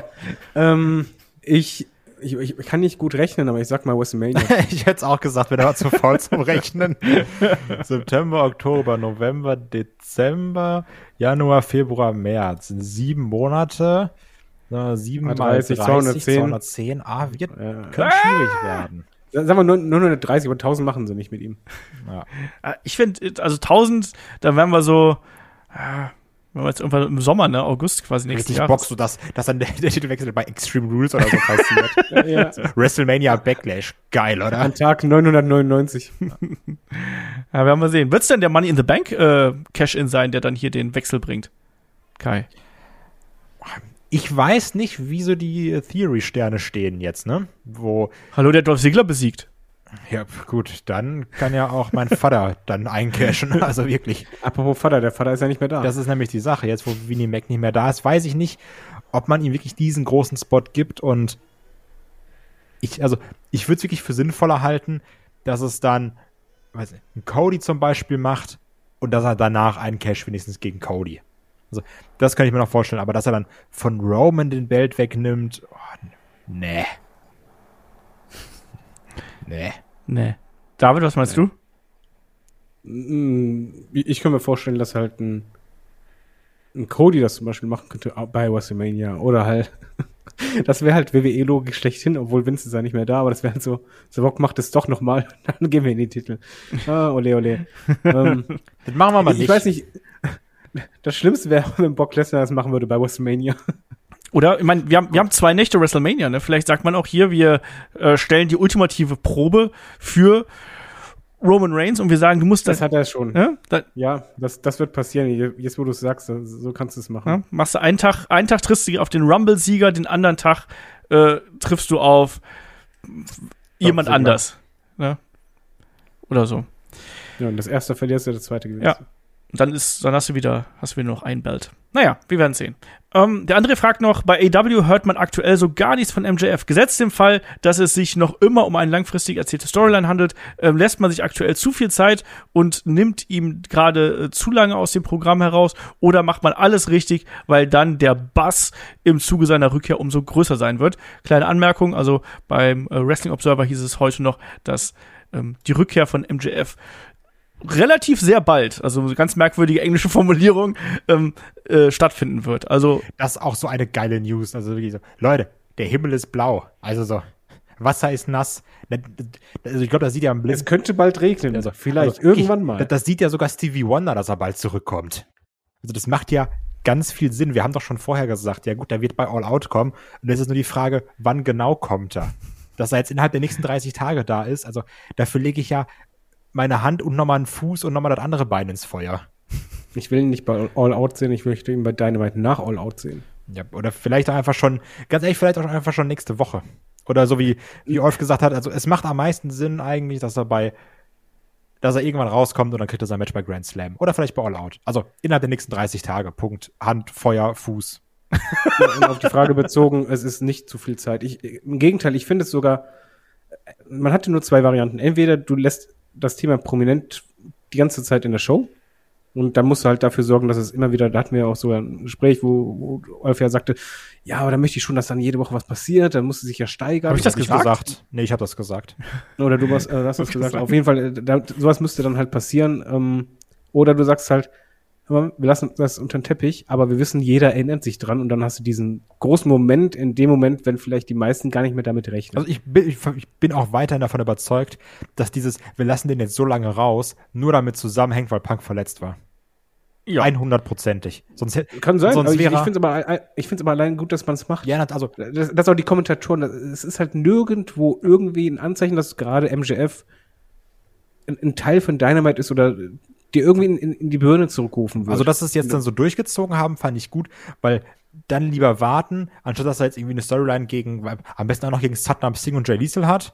sowas. Also, dann lieber gar nicht machen. Aber das wurde, glaube ich, nur aus der Not geboren, dass sich Punk verletzt hat. Weil da, der kommt bei Wing of Honor zurück. Hey. So, ähm, ich habe, ihr habt alles gesagt. Ich glaube auch, dass es in sehr naher Zukunft passieren wird. Wir haben auch im Breaking News äh, Video zu CM Punk und John Moxley habe ich schon meine Theorie rausgehauen. Also da äh, könnt ihr dann gerne noch mal reinhören. schlaue Theorie auch. Also da auf jeden Fall ins Video reinhören. Olaf sagt ja sehr selten was Schlaues. Da hat er mich erwischt. Hat er was Er hat gesagt? wirklich was, also da war wirklich, da sah sich Kinnlade runtergeklappt, so wirklich, ich war baff. Guck mal, der kriegt aber ein Fleischsternchen heute. Ja, ein Bienchen. Fleißbienchen. Ähm, der Real Sebastian fragt noch, äh, im Moment sind die Augen der Wrestling-Welt auf WWE gerichtet. Läuft AEW da Gefahr, an Aufmerksamkeit einzubüßen? Wie kann Tony Khan dagegenhalten? Und ich sag mal, ich finde, das macht man ja gerade, oder David? Also erst einmal, ähm, das eine widerspricht ja nicht dem anderen. Doch, man darf nur eine Sache schauen. ja, ich finde das immer ein bisschen schwierig, äh, genauso wie halt, als, als wir, also CM Punk Debüt war, das heißt ja nicht von ja, dadurch gibt's, WWE gibt's es nicht mehr. Die sind jetzt weg. Nee, ähm, ich, ich glaube auch, die, die Zielgruppen sind dann nochmal unterschiedlich. Und ähm, AEW läuft ja nicht Gefahr, Aufmerksamkeit einzubüßen, weil in ihrer Bubble sind die ja stark. Und man haut da jetzt auch gerade äh, ein Comeback nach dem anderen raus und die großen Namen baut jetzt den Pay-Per-View auf. Äh, was auch zwingend notwendig war, beziehungsweise ich bin froh, dass halt die, die Wing of Honor Pay-Per-View-Sache erstmal jetzt vorbei ist und auch New Japan Pay-Per-Views, dass es halt jetzt wieder Storylines gibt. Ähm, nein. Also ich sehe da keine Gefahr und ich würde halt immer auch davon weggehen, dass man halt entweder oder die ganze Zeit im Kopf hat. Weil das, das sehe ich als Wrestling-Fan einfach nicht. Das ist ohnehin äh, ein Punkt, der gerade sehr stark ist. Also dieses Lagerdenken. Macht euch davon frei. Seid froh, dass Ey, wir gerade so geiles Wrestling haben. Wir haben ein erstarktes, unterhaltsames WWE-Produkt und wir haben ein, ich sag mal, auf konstant gutem Niveau und jetzt aktuell sehr gutem Niveau performende AEW. Es ist doch geil, gerade Wrestling zu schauen. Und macht da nicht so eine Lagerbildung. Das muss nicht sein. Es ist Wrestling und lasst euch unterhalten von dem, von dem ihr Spaß habt und gut ist. Also macht euch davon ein bisschen frei, das immer so miteinander zu vergleichen. So, das war. Ja, es ist wie beim, beim Fußball. Mein, mein Kai ist Schalke-Fan, trotzdem guckt er auch manchmal gute Spiele. Also das widerspricht sich nicht. Und, und tro trotzdem Liegt nur daran, ihn. dass ich nie Frankfurt gucke. Ach ja. Ähm, okay, machen wir weiter, bevor das hier äh, weiter eskaliert. Ähm, ich habe noch irgendwo eine. Also, wie, die kann man nehmen hier. Thomas der Zweite fragt per Discord, wie seht ihr die Zukunft der Cinematic Matches? Werden die äh, eher eingesetzt, um die Allstars besser aussehen zu lassen, weil sie mehr Pausen beim Drehen zwischendurch haben können, ähm, ohne dass was davon mitbekommt? Oder werden bestimmte Gimmicks zum Beispiel dadurch ja, gefördert? Fiend, Darby Allen, ähm, Matt Hardy, Stadium Stampede und so weiter und so fort. David. äh, ich, also ich gebe zu, ich bin halt irgendwie äh, nach einer Zeit doch ein Fan von Cinematic Matches geworden, aber halt nicht von allen. Das ist, also die, die Qualitätsspanne, das ist ja von äh, Prime Class runter zu äh, Willis Wurstecke. Das ist ganz schwierig. Ähm, Bitte, wenn wo? Was? Lisas Wurstecke? Willis, so, Wurstecke, okay. kennst du das nicht? Okay. Ähm, es ist so, wenn es gut gemacht ist und äh, da, dann nehme ich das gern und zwar halt eben genau das nur bei bestimmten Gimmicks oder bei bestimmten Matches. In Stadium Stampede, auch wenn kein Corona ist, nehme ich das gerne immer wieder. Also ich, ich finde das halt sehr cool und sehr unterhaltsam und ich finde auch, wie wir halt vorhin sagten, so ein Sting Darby Allen Match, sollte es dazu kommen, hätte ich absolut kein Problem damit, sondern ich würde es sogar befürworten, wenn das ein Cinematic Match werden würde. Aber es bietet sich halt kaum an. Es muss halt wirklich ein Gimmick sein oder halt eine Matchart sein, wo du sagst, das, das ist was ganz Besonderes und da funktioniert es auch einfach sehr, sehr gut. Was ich halt nicht möchte, ist wie bei, bei The Fiend äh, dann gleich mehrere, oder bei Fiend oder bei, bei Wyatt, wo es halt einfach mehrere Matches dieser Art gibt und die meisten halt gar nicht funktionieren. Kai? Ja, also auch da muss es wieder passen. Ne? Also natürlich hatten wir auch diese Cinematic, Cinematic Matches, gerade in der Corona-Zeit. Also ein bisschen gut, die Leute sind eh nicht in der Halle, ähm, weil wir auch schon ein bisschen kritisiert haben oder wir haben da schon darüber geredet, als als diese Empty Arena Shows weg und wir wieder mehr Fans in der Arena hatten, wo wir auch diskutiert haben, ja gut, müssen sich da jetzt 15.000 Leute irgendwie auf dem Bildschirm Match angucken. Das, also, das hing damit auch zusammen. Und ich glaube, jetzt mach's, wenn es passt, wie wir gesagt haben. Beim Sting wird Sinn machen. Ich kann mir auch vorstellen, dass Matt der jetzt ja auch gerade, wenn man so BTE guckt, auch nochmal so eine Veränderung durchmacht, vielleicht sogar in Richtung Broken Matt, weil Jeff Hardy ist ja mal wieder verhindert, ähm, dass man da irgendwie in die Richtung geht, aber auch da wirklich mach's, wenn's passt, sondern wir haben nämlich auch gesehen, beim Fiend, also ich erinnere an das, ähm, beziehungsweise da war es dann auch Bray Wyatt, an das Swamp-Match gegen Braun Strowman. Oh ja. Schlimm. Das war schon, das war eine Nuss, die man erstmal knacken musste, ne, beim Gucken. Aber, aber, aber apropos hier, ähm, müssen jetzt tausende Zuschauer auf dem Bildschirm gucken. Wir haben ja ein Stadium, Stadium Stampede Match gehabt mit Zuschauern. Das stimmt.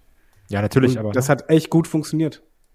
Ja, aber also ich glaube, aber wie gesagt, mach, mach's da halt, wenn es passt, ne? Und jetzt nicht, wo du sagst, oh, wir haben jetzt wieder Zeit auf dem Kalender, es ist jetzt Zeit für Stadium Stampede 3. Also, wie gesagt, da, wenn es passt, ja, aber sonst, so, lass uns doch gerne nutzen, dass wir wieder Leute in den Hallen haben und Reaktionen dazu. Also, ne?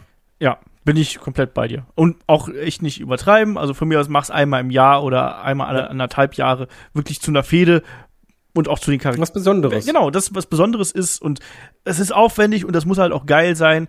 Äh, entsprechend Stadium Stampede fand ich super. Also die haben alle Spaß gemacht. Klar, ne, mir hat das erste immer auch am besten gefallen, aber das ist ja wurscht. Die waren trotzdem allesamt unterhaltsam und ähm, mach's halt nicht zu oft und mach's auch nicht so, dass jetzt immer äh, dann irgendwie ein Stadium Stampede Match einmal im Jahr stattfinden muss, sondern wirklich Ja, nur dann, genau. wenn es ähm, darauf äh, zugeschnitten ist. Deswegen, nee, äh, würde ich auch gar nicht jetzt an irgendwelche Charakter äh, festbinden. Ich meine, Darby Allen ist jetzt langsam der Meister des Casket-Matches. Das äh, ist ja auch so ein Punkt. Aber ich mag das eigentlich ganz gerne, wenn man natürlich so Figuren an Matches koppelt. Aber Ja. Cinematic-Matches an sich ist jetzt nichts, womit man sich auszeichnen sollte, finde ich. Wie hieß das nochmal? House of Horror Match gegen Randy Orton. Das war auch die Sache mit diesen Babys, die mit diesem Alter, das war so schrecklich. Wo du einfach dachtest, es, es fängt ja ganz gut an, die ersten zwei Sekunden. Danach einfach, nur, oh mein Gott. Ja, aber dann, das Problem war doch auch, dass es danach noch wieder in den Ring zurückgegangen ist. Ja, weil er weggefahren ist mit seinem Uber-Driver. Ach, wunderschön. Wir hatten auch so ein geiles Ding bei NXT damals. Dieser Backyard oh, dieser. Parkplatz, das war wirklich, also Oh, das war Top schlimm. 3 schlechteste. War das nicht Dream Das- gegen das Cole oder schlimm. sowas? Ja, ich meine ja. Ich meine ja. Das Ja. war gar nichts. Das, das war, wo man viel erwartet hat und es war einfach gar nichts. Ja. Genau das. Ähm, Aber wir hatten auch schon gute. Also so absolut. Ich meine, Undertaker gegen AJ war hochgradig unterhaltsam. Ja, auch hier äh, Darby Allen's Ding gegen ähm, Brian Cage. Team Starks. ja. Ja, Team Ey, die Final Deletion Sachen, als noch kein cool. Corona war, ne? Also, also das, das war ja wirklich picture perfect. Das war, das war ja das Geilste auf der Welt. So, machen wir weiter, wenn wir gerade schon bei äh, Broken Matt Hardy hier sind. Der Showstopper hat nämlich gefragt, denkt ihr, Jeff Hardy wird nochmal eine Chance bei AEW bekommen oder sollte man ihn jetzt vielleicht endgültig nicht mehr zurückbringen, damit er sein Leben endlich in den Griff bekommt? So, wer will? David. Krass, finde ich frech. Ich, ich- ich denke, er, er wird noch eine Chance bekommen, wenn er selber halt, weil die, die, die Suspendierung ist ja daran gekoppelt, also er hat ja einen laufenden Vertrag, eigentlich.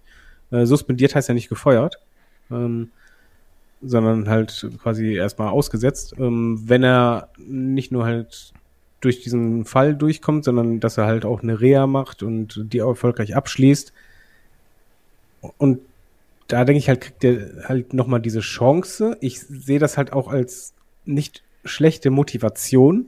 Also als, als so Zielsetzung. Oft haben halt ähm, gerade Leute mit Suchtproblemen das Problem, dass ihnen ein richtiges Ziel fehlt. Also eine, eine Zusatzmotivation. Das, das normale Clean werden reicht oft nicht. Und da finde ich das halt ein gutes Benefit. Aber so, wenn er diese Chance kriegt, wird er, glaube ich, nicht mehr lange bleiben. Also ähm, ich, ich sehe das halt eher so, dass, dass es dann die Belohnung geben würde nach dem Motto, okay, du darfst noch mal da sein, aber nur kurze Zeit und hier ist deine kurze Abschiedstour. Ihr kriegt noch mal eure ein, zwei Matches und das war's dann. Kai, holt man das Programm mit den Young Bucks noch nach? Ich kann mir schon vorstellen, dass man das nochmal nachholt. Ähm, ich würde mir wünschen, dann auch ohne den Titelgewinn der Hardys, weil das braucht man wirklich nicht. Also das hätte ich auch schon zu dem Zeitpunkt nicht gebraucht, meiner Meinung nach. Und ja, man wird das nochmal nutzen, weil man wird auch höchstwahrscheinlich nicht wenig Geld für Jeff Hardy ausgegeben haben, wenn man ehrlich ist, ne? Also, dass man da nochmal ein, zwei Matches rausholen möchte, definitiv. Und gerade mit diesem, dass man ihn dann lieber sein Leben leben, leben lässt, genau, das wollte ich sagen. Ich wage jetzt mal die These aufzustellen, dass Jeff Hardy nicht Alkoholiker ist, weil er immer wieder in den Ring steigt. Sondern dass Jeff Hardy Alkoholiker ist. Punkt. Und das ist natürlich unabhängig davon, ob er jetzt catcht oder nicht. Traurig, aber höchstwahrscheinlich wahr.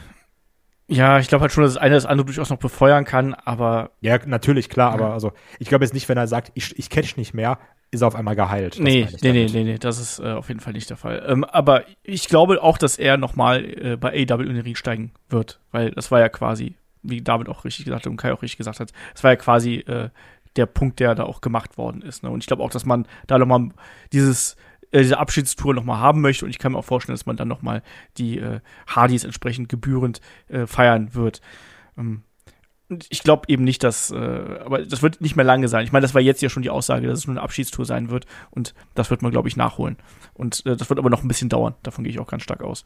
Ähm, der Bretsch fragt, ähm, warum ist es im Vergleich zu früher heute für Face Wrestler bzw. Face Champions viel schwieriger, spannende Stories und Geschichten zu erzählen? Mir fällt das häufig auf, dass der Weg zum Titel oft gut funktioniert, danach ist aber schnell die Luft raus. Sowohl bei WWE als auch bei AEW ähm, und egal bei welchem Titel, siehe beispielsweise Bianca Belair, Hangman Adam Page, John Moxley, es gibt unzählige Beispiele. David, woran liegt das? Sind wir einfach so verdorben mittlerweile, dass wir immer die Bösen zum äh, Sieger haben wollen und dann kaum, dass die Guten mal was geholt haben, dann sind sie langweilig? Ähm, nein, wir sind anspruchsvoller geworden. Ich glaube, das ist, das ist der größte Unterschied. Die großen Face-Champions, wo man halt hier sagt, ja, mit den spannenden Storylines und Geschichten, wenn man das halt mal wirklich Revue passieren lässt, das waren halt immer Champs, wo diese Geschichten gleich waren. Eigentlich war es eine Geschichte, die immer wieder erzählt wurde. Also sei es ein, ein Hogan oder, oder Cena beispielsweise, ähm, das war halt immer meistens gegen irgendwie ein Monster, eine Gefahr. Dann schafft es aber der strahlende Held doch jedes Mal, ausnahmslos, im selben Takt, äh, sich durchzusetzen.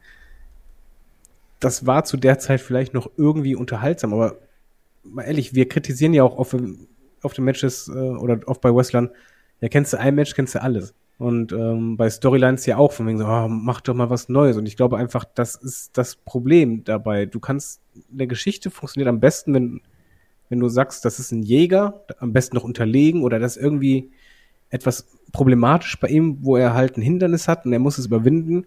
Und diese Geschichte begleitest du. Das funktioniert super klasse. Aber dann ist der Titel da und du hast jemanden, der, der vom Jäger zum Gejagten, nee, nicht vom Jäger, sondern sagen wir das vom Underdog zum Gejagten wird. Und dieser Sprung, der ist einfach so schwierig, weil du dann einen starken Gegenpart brauchst. Das, das klappt nicht so auf Anhieb. Ein Hangman hätte zum Beispiel eigentlich wahrscheinlich nur geholfen, wenn er MJF als Gegner bekommen hätte. Direkt. Ähm, ich ich glaube, das ist halt das Hauptproblem. Und damit du es abwechslungsreich gestaltest, weil sonst musst du auf diese Standardformel zurückgreifen, ja, wie willst du da aus der Nummer raus? Also ich wüsste oft auch nicht, wie ich jetzt ein, ein klares Face booken sollte. Trotz Fantasy-Booking. Ein Tweener, äh, ja, Tweener geht immer. Tweener geht immer. ein Heal kannst du auch machen, aber ein Face, was dauerhaft dir interessant ist, vor allen Dingen, er bleibt ja weiterhin Face. Der Sinn vom Face ist ja, alles klar, ein spannendes Storyline, wo er weiterhin Face ist. Diese Strahlemänner hängen einen auch irgendwann aus dem Halse raus. Und das sehr schnell. Wenn einer einfach zu gut ist, möchte möchte ich eigentlich eher, dass der Bösewicht gewinnt. Kai, liegt es vielleicht auch einfach daran, dass wir den, den Struggle einfach immer sehen wollen und wir wollen nicht sehen, wie jetzt jemand quasi angekommen ist? Nee, ich glaube wirklich daran, dass auch, dass wir anspruchsvoller geworden sind. Dass es wirklich ist, also das, das siehst du ja auch, guck dir mal so Actionfilme aus den 80ern oder so ein Kram an, ne? Also, man, also, auch so ein Hulk Hogan. Sag jetzt nichts Falsches. Ne? Nee, aber ich habe auch letztens alle Lethal Weapon Teile gesehen, ne? Die und sind alle gleich, ja, aber jeder wollte dieses Schema. Wollte wollt ich gerade sagen, da wird ja das Rad nicht neu erfunden. Und heutzutage sagst du, ja, ist schon langweilig. Und ich gucke und denke mir so, ist doch geil. Die machen immer das Gleiche mit mit Murder. Und ich habe gerade vergessen, wie äh, Mel Gibson heißt. Aber die machen ja immer das Gleiche. Und du denkst dir, ist doch geil, ist doch stumpf, Mara Bock. Und heutzutage Ricks heißt eben er. nicht mehr. Genau, Ricks, genau. Und heutzutage ist das nicht mehr so. Die Leute wollen irgendwie was krasseres haben, die wollen verwobene Sachen drin haben. Man weiß ja auch immer mehr über die Charakter. Und es ist nicht mehr nur noch, ich mag den, der soll gewinnen, sondern jetzt, jetzt geht's ja auch darum, man guckt es ja auch weniger als Fan-Fan, sondern auch, also selbst normale Leute, die es gucken, fangen ja an, die Sachen analytisch zu gucken, ne? Und also ich glaube wirklich, dass, dass wir da selber so an unseren eigenen Erwartungen scheitern. Und ich sehe es auch wie David, ich könnte das auch nicht sagen, wie ich ein geiles Facebooken würde. Also das Einzige, was mir wirklich einfällt, wäre, dass dann da irgendwie so ein Typ kommt und sagt so, ja, ich bin jetzt so ein bisschen der Hau drauf Mann und ich sage immer, ich hau dir auf die Schnauze und bin deswegen cool. Aber sonst hätte ich auch nicht viele Ideen, bin ich ganz ehrlich. Ähm, ich bin der Hau drauf Allerdings muss ich sagen, allerdings muss ich noch was anmerken, dass, äh, weil ich hatte letztens eine Doku gesehen, äh, wo ein Regisseur halt äh, aktuelle Filmentwicklungen analysiert hat. Und das ist halt kein Problem vom Wrestling an sich, sondern halt generell von Storytelling.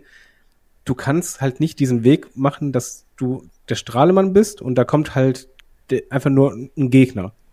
Das wird nie bei dir auf Dauer funktionieren. Einmal ja, aber danach nicht mehr. Weil du stufst dann ab, weil das ist halt dieses Schema F. Du musst eigentlich immer, und das war zum Beispiel, bei Hangman hätte man das vielleicht noch machen können, das hätte funktioniert. Bei Bianca war das halt ganz schlimm, weil sie, sie war halt total glatt. Du brauchst immer ein inneres Hindernis von der Person selber. was sie reinbringt. Dann, dann werden die interessant. Aber das Problem ist halt beim Wrestling, das hast du sehr selten, dass du über Faces so buckst. Meistens machst du halt Faces, dass die halt sehr positiv sind, Kämpfer sind, aber wenn die halt das erreicht haben, musst du eigentlich daran arbeiten, dass sie ein inneres Hindernis haben. Zum Beispiel irgendwas, dass sie sich selber im Wege stehen. Und die Leute Aber gucken dadurch sich ja auch das Gleiche nicht mehr an, ne? Also, Ge- Genau, Auch- aber Booker haben halt auch ein bisschen Sorge, dass du halt, dann ka- kannst du halt ganz schnell auch, wenn du es falsch machst, vom Face ein bisschen unsympathisch werden. Dann bist, gehst du halt wieder weg vom Face. Also es ist halt beim Face einfach sehr ja, schwierig. also auch da ist, also, wenn man jetzt mal wieder bei diesem Filmvergleich bleibt, jetzt sind ja auch alle Rocky-Filme gleich, ne? Also, das ist ja auch immer eine Formel. Und die Leute Ja, haben es damals aber angenommen, waren so, ja, ist doch geil, ne? Also, In, in Spider-Man funktioniert auch nicht, weil er Superkräfte hat, sondern Spider-Man, Iron Man funktionieren. Die ganzen Superhelden haben alle eine innere Schwäche. Ja, Und Hangman Adam Page fand ich es nicht super, weil der halt so ein tolles Face war, sondern weil ich einfach dachte, weil er ein Säufer war. nee, nicht nur Säufer, sondern Schnapsnase. immer, immer, du zweifelst die ganze Zeit an dir selber. Und die, dieses, dieser Handicap hat mir halt gefallen. Und dieses Handicap hat zum Beispiel hatte ich bei Bianca Belair halt gar nicht. Das war halt einfach so, ja, du hast es geschafft, ich weiß, jetzt hast du den großen Traum und danach, scheiße, da fehlt was. Und bei Hangman war genau das auch. Einfach, du hattest dann Fäden, wo einfach, da, da fehlt was, was in dir ist. Du kannst jetzt nicht nur einfach der Strahlmann sein, der alles be bewacht und, und äh, rettet oder sonst was. Das will ich ja nicht sehen. Ich möchte einfach mehr von diesem Charakter erfahren. Und das ist beim Face einfach super schwer. Sorry für den Monolog. Ja. Reicht jetzt auch? Wir machen die nächste Frage. Wie siehst du das denn, Ole? Nee, ihr habt ja doch jetzt alles gesagt. Also ich finde gerade diesen Punkt mit dem, äh, mit dem, also entweder brauchst du halt einen sehr guten Gegenpart, der eine neue Seite aus deinem Face, aus dem neuen Champion rauskitzeln kann, oder du brauchst eben, äh, was du gerade angesprochen hast, diesen, diese innere Zerrissenheit oder diesen Punkt, wo er selber an sich zweifelt. Du musst es dann eben schaffen, dieses Talent, was du dann aufgebaut hast, ähm, zum Superstar quasi, was du ganz nach oben gebracht hast, musst du dann wieder menschlich machen. Und menschlich wirst du durch Probleme, durch Sorgen, durch Nöte und durch Entwicklung. Sprich, hat dich vielleicht auch dieser Weg dahin in eine Richtung gebracht, die du vorher nicht gekannt hast. Bist du vielleicht innerlich zerrissen? Hast du vielleicht Vertrauensprobleme, weil du vorher fünffach betrogen worden bist? Kannst du alles machen, ähm, aber das ist eben dann auch schwierig, das zu bauen und vor allem dann auch das entsprechend zu schreiben. Und sehr oft ist es ja so, dass dann Fehde oder eine Geschichte, eine Story Arc, wenn man so schön sagt, bis zu dem Titelgewinn gebuckt wird und danach ist dann so, huch, jetzt, jetzt ist der Tag da. Wir haben jetzt noch drei Tage bis zur Sendung. Was machen wir denn jetzt? Und dann stehst du eben dann wieder Ochs vom Berg. Und das haben wir bei Hangman Adam Page gesehen. Das haben wir auch zum Beispiel bei Daniel Bryan gesehen, nur mal so als ein Beispiel, ne, was ja so als die größte Underdog-Story immer wieder angepriesen worden ist. Wer war sein erster Gegner nach der ganzen Geschichte? Ja, Kane. Geil. ich würde sagen, Kane. ja, und äh, da- das ist auch das, ja, da- da, kann man dann auch nicht mehr so schnell wieder von zurück. Ne? Das, äh, da ist dann auch das Momentum erstmal wieder verschwunden. Genauso wie man auch dann, keine Ahnung, Roman äh, äh, ja, ähm, Big Show gerne mal ein, als ersten Gegner eingesetzt hat, ne? weil eben, er ist groß, ne? das größtmögliche Hindernis für den Champion, aber das ist eigentlich was Langweiliges, weil es ist im Prinzip dasselbe Schema wie vorher auch, nur dass das Hindernis quasi in menschlicher Form präsentiert wird. So, jetzt habe ich auch meinen Senf dazu gegeben.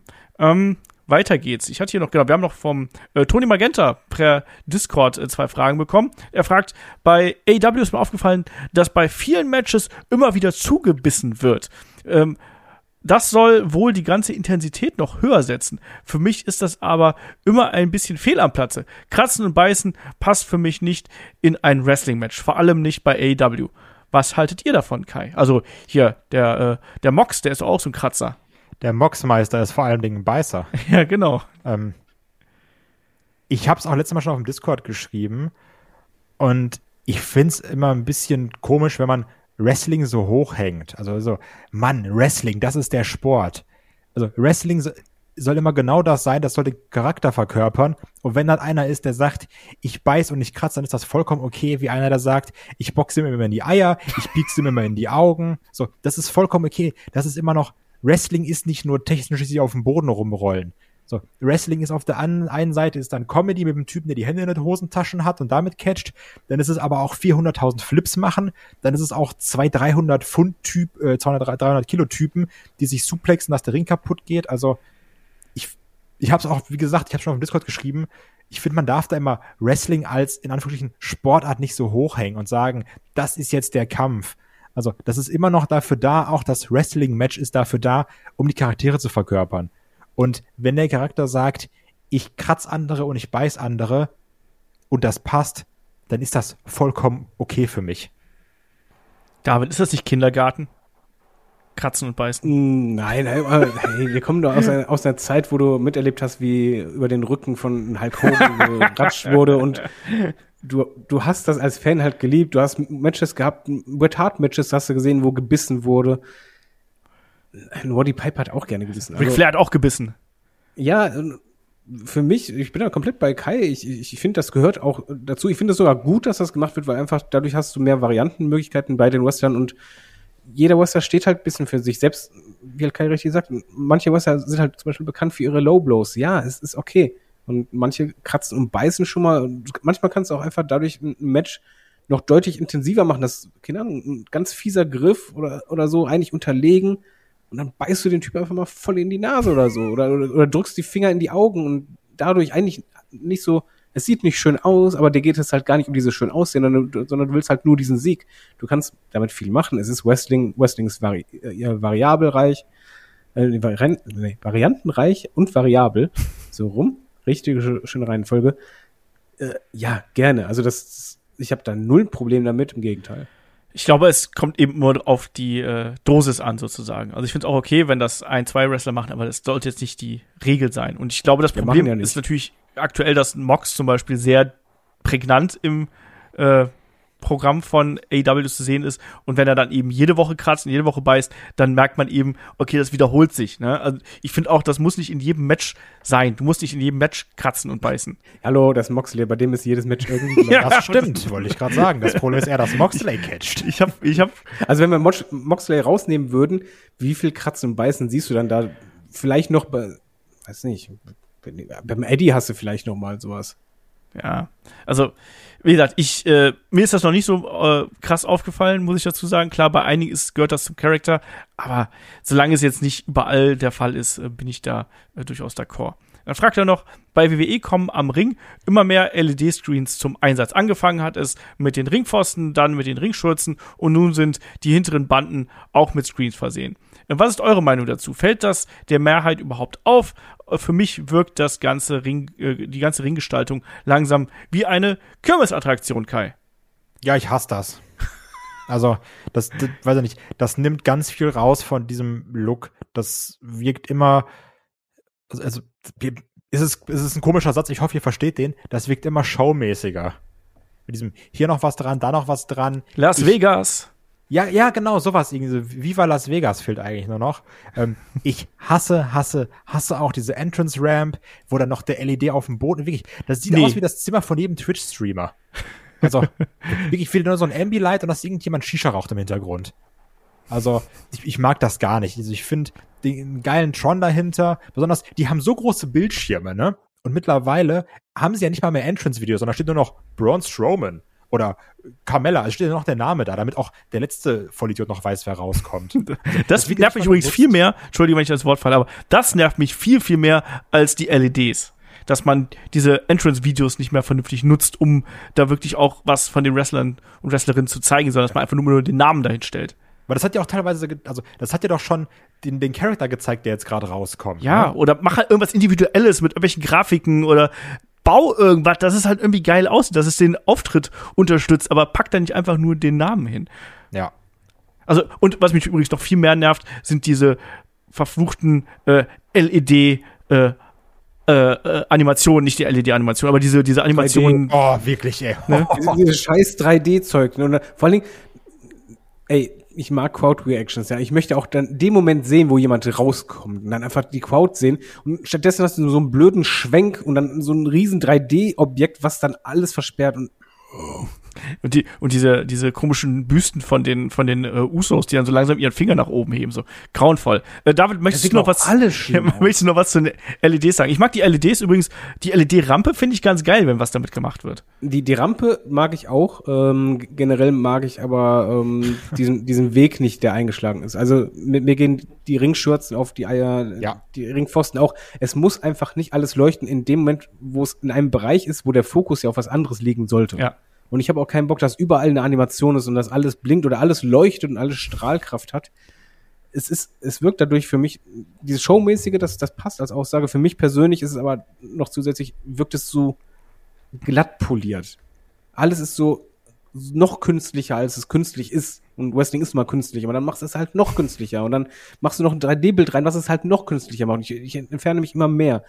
Was ich auch nicht mag ähm, als Entwicklung, ähm, das allgemein bei WWE, dass bei den Entrance-Bereichen einfach kaum was gemacht wird. Also eigentlich, mittlerweile ist eigentlich nur noch ein großer Screen, das war's dann. Ja, das reicht. Das, Und äh, anstatt mal so früher, mein, wir haben die Zeiten erlebt, wo halt richtig geile Stages waren oder dann hast du einen Rumble und dann kommt man da aus diesem scheiß kleinen Entrance raus, was ich einfach nicht sehen kann. Das Jahr um Jahr jetzt. Und Ja gut, das liegt aber an den Stadien tatsächlich. ja, aber die hassen ja, aber wir. ich weiß halt nicht, warum man das überhaupt macht.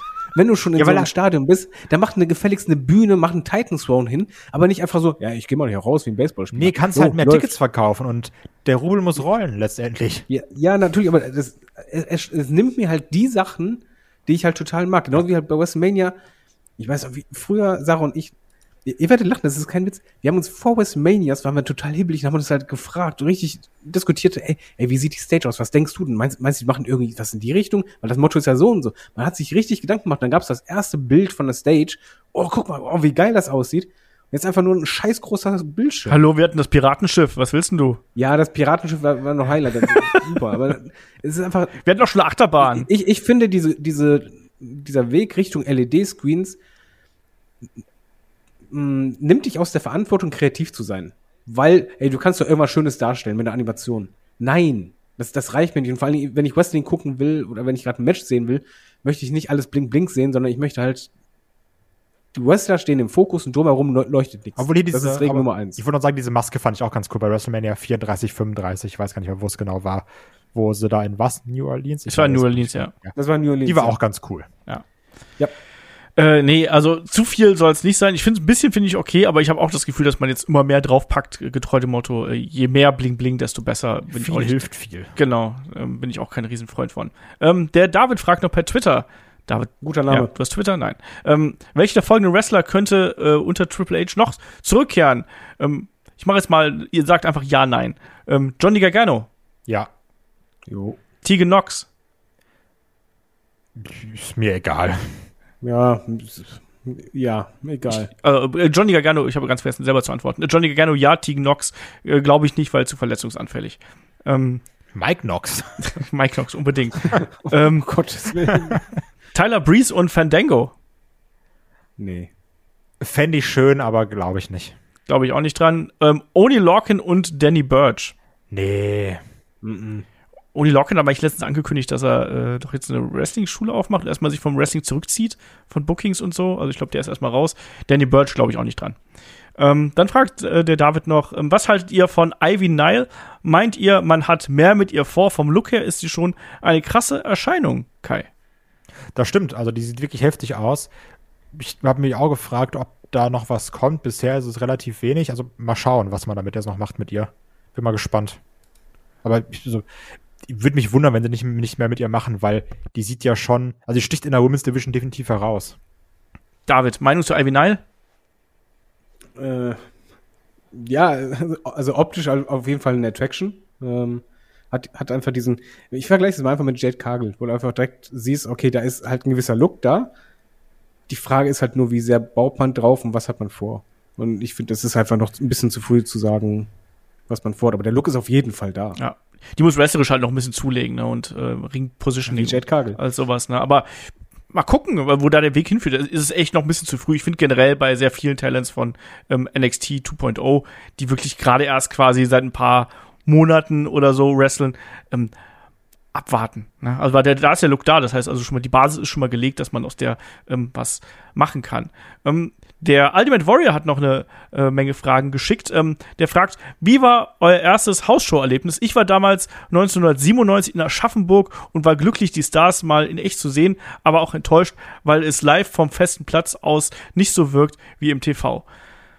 Ja, David, weißt du noch deine erste Hausshow? Äh, ja, ich, ich weiß manchmal, ich glaube, da warst du aber auch, glaube ich. Äh, das war in Oberhausen. Ich hatte ähm, das als Geburtstagsgeschenk von, von Sarah und ihrer Family zusammen geschenkt bekommen. Ich habe davon nichts gewusst, nicht geahnt und äh, ich bin ehrlich gesagt da ziemlich ausgerastet und ich bin eigentlich bei Geschenk mal so von, hey, cool, danke. Aber da war es richtig so, oh mein Gott, ähm, ist das cool und ich sehe die mal und damals war es halt auch wirklich so, äh, ja, ich war, als ich drin war in der Halle, war ich ein bisschen überrascht, dass halt die Rampe nicht da war, sondern es eigentlich nur diesen einen Vorhang gab und eigentlich nicht groß viel anderes. Aber dafür hatten wir halt einfach wirklich Stars ohne Ende. Also äh, das ist dann halt wirklich, dass du ähm, HBK habe ich da erstmals gesehen. Ich, ich habe das so abgefeiert. Ein Edge, Ric Flair, äh, Wendy Orton, ähm, Super Crazy war auch dabei. Also ich kann mich noch erinnern, ich weiß auch noch, wo ich saß genau.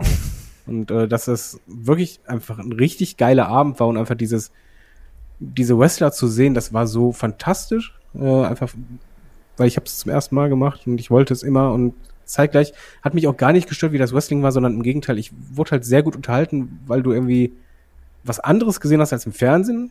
Äh, aber es war halt irgendwie lustig, amüsant, unterhaltsam. Ich war rundum zufrieden, aber das liegt halt wirklich damit zusammen, wer alles da war. Kai. Ähm, wann war mein erstes Karat? 18, ne? glaube, ja. Ja, ich glaube schon. Ja, genau. Ähm, dann auch in dem Jahr, also 18. November, war ich das erste Mal bei einer WWE-Hausshow, weil weiß ich, ich, weiß ich, ich weiß gar nicht, warum ich nie da war. Höchstwahrscheinlich, weil ich einfach sehr arm aufgewachsen bin.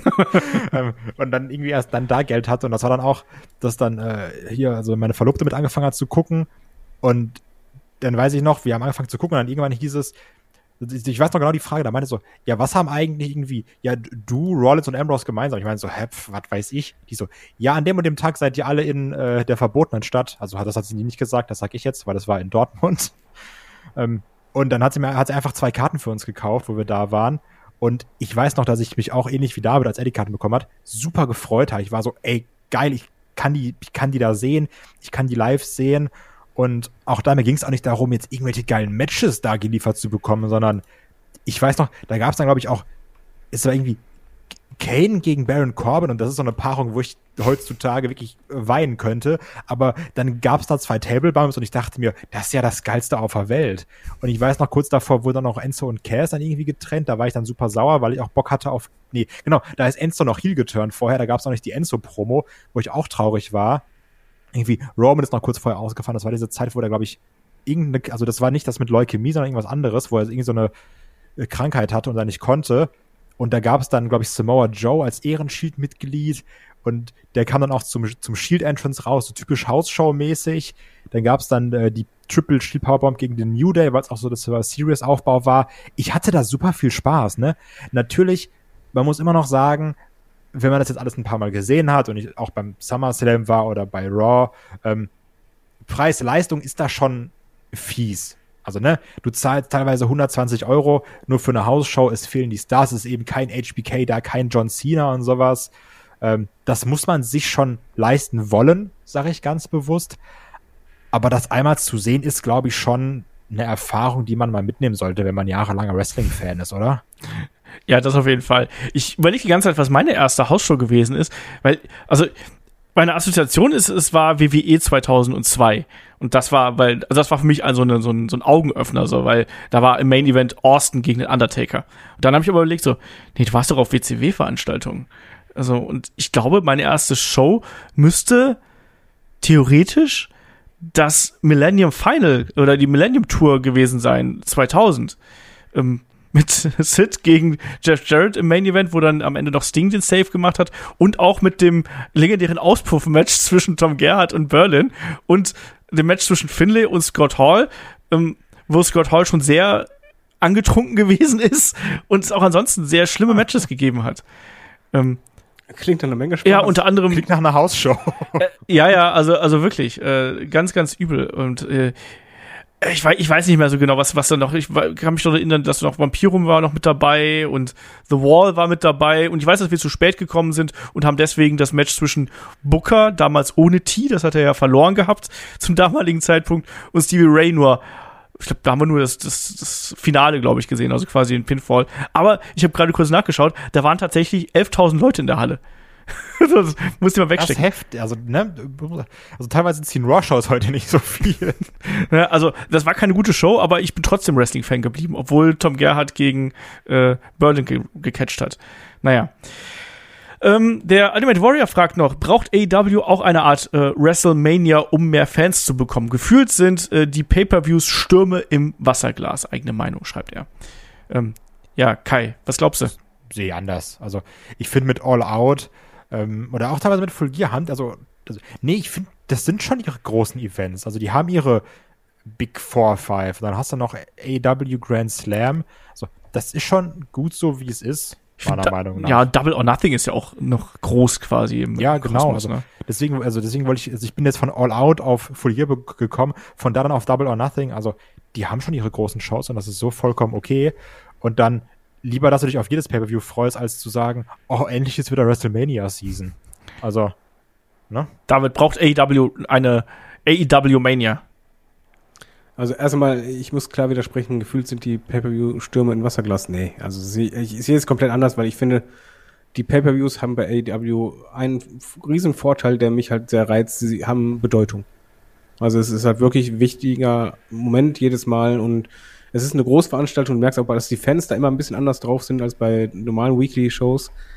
Aber ähm, wir haben auch schon oft auf der Couch überlegt, so, was ist eigentlich die große Show von ihnen. Also äh, alle, alle haben eine Bedeutung, ganz wichtig für mich. Das ist wirklich so. Also es gibt halt Big Four meinetwegen. Ähm, aber was ist eigentlich die Nummer eins davon? Bei WWE ist es ja klar, du hast halt eigentlich immer das Ranking, wo halt jeder Fan weiß, also Nummer eins ist halt von der Größe her WrestleMania. Danach kommen immer die äh, Zwistigkeiten Royal Rumble oder SummerSlam. Aber man weiß ungefähr die, die Reihenfolge. Bei AEW weiß ich sie nicht richtig. Und irgendwann wird es diesen einen Pay-Per-View geben, der aus einem also aus einem dieser lang bekannten Pay-Per-Views quasi eine WrestleMania macht, indem man einmal in ein Stadium geht oder so.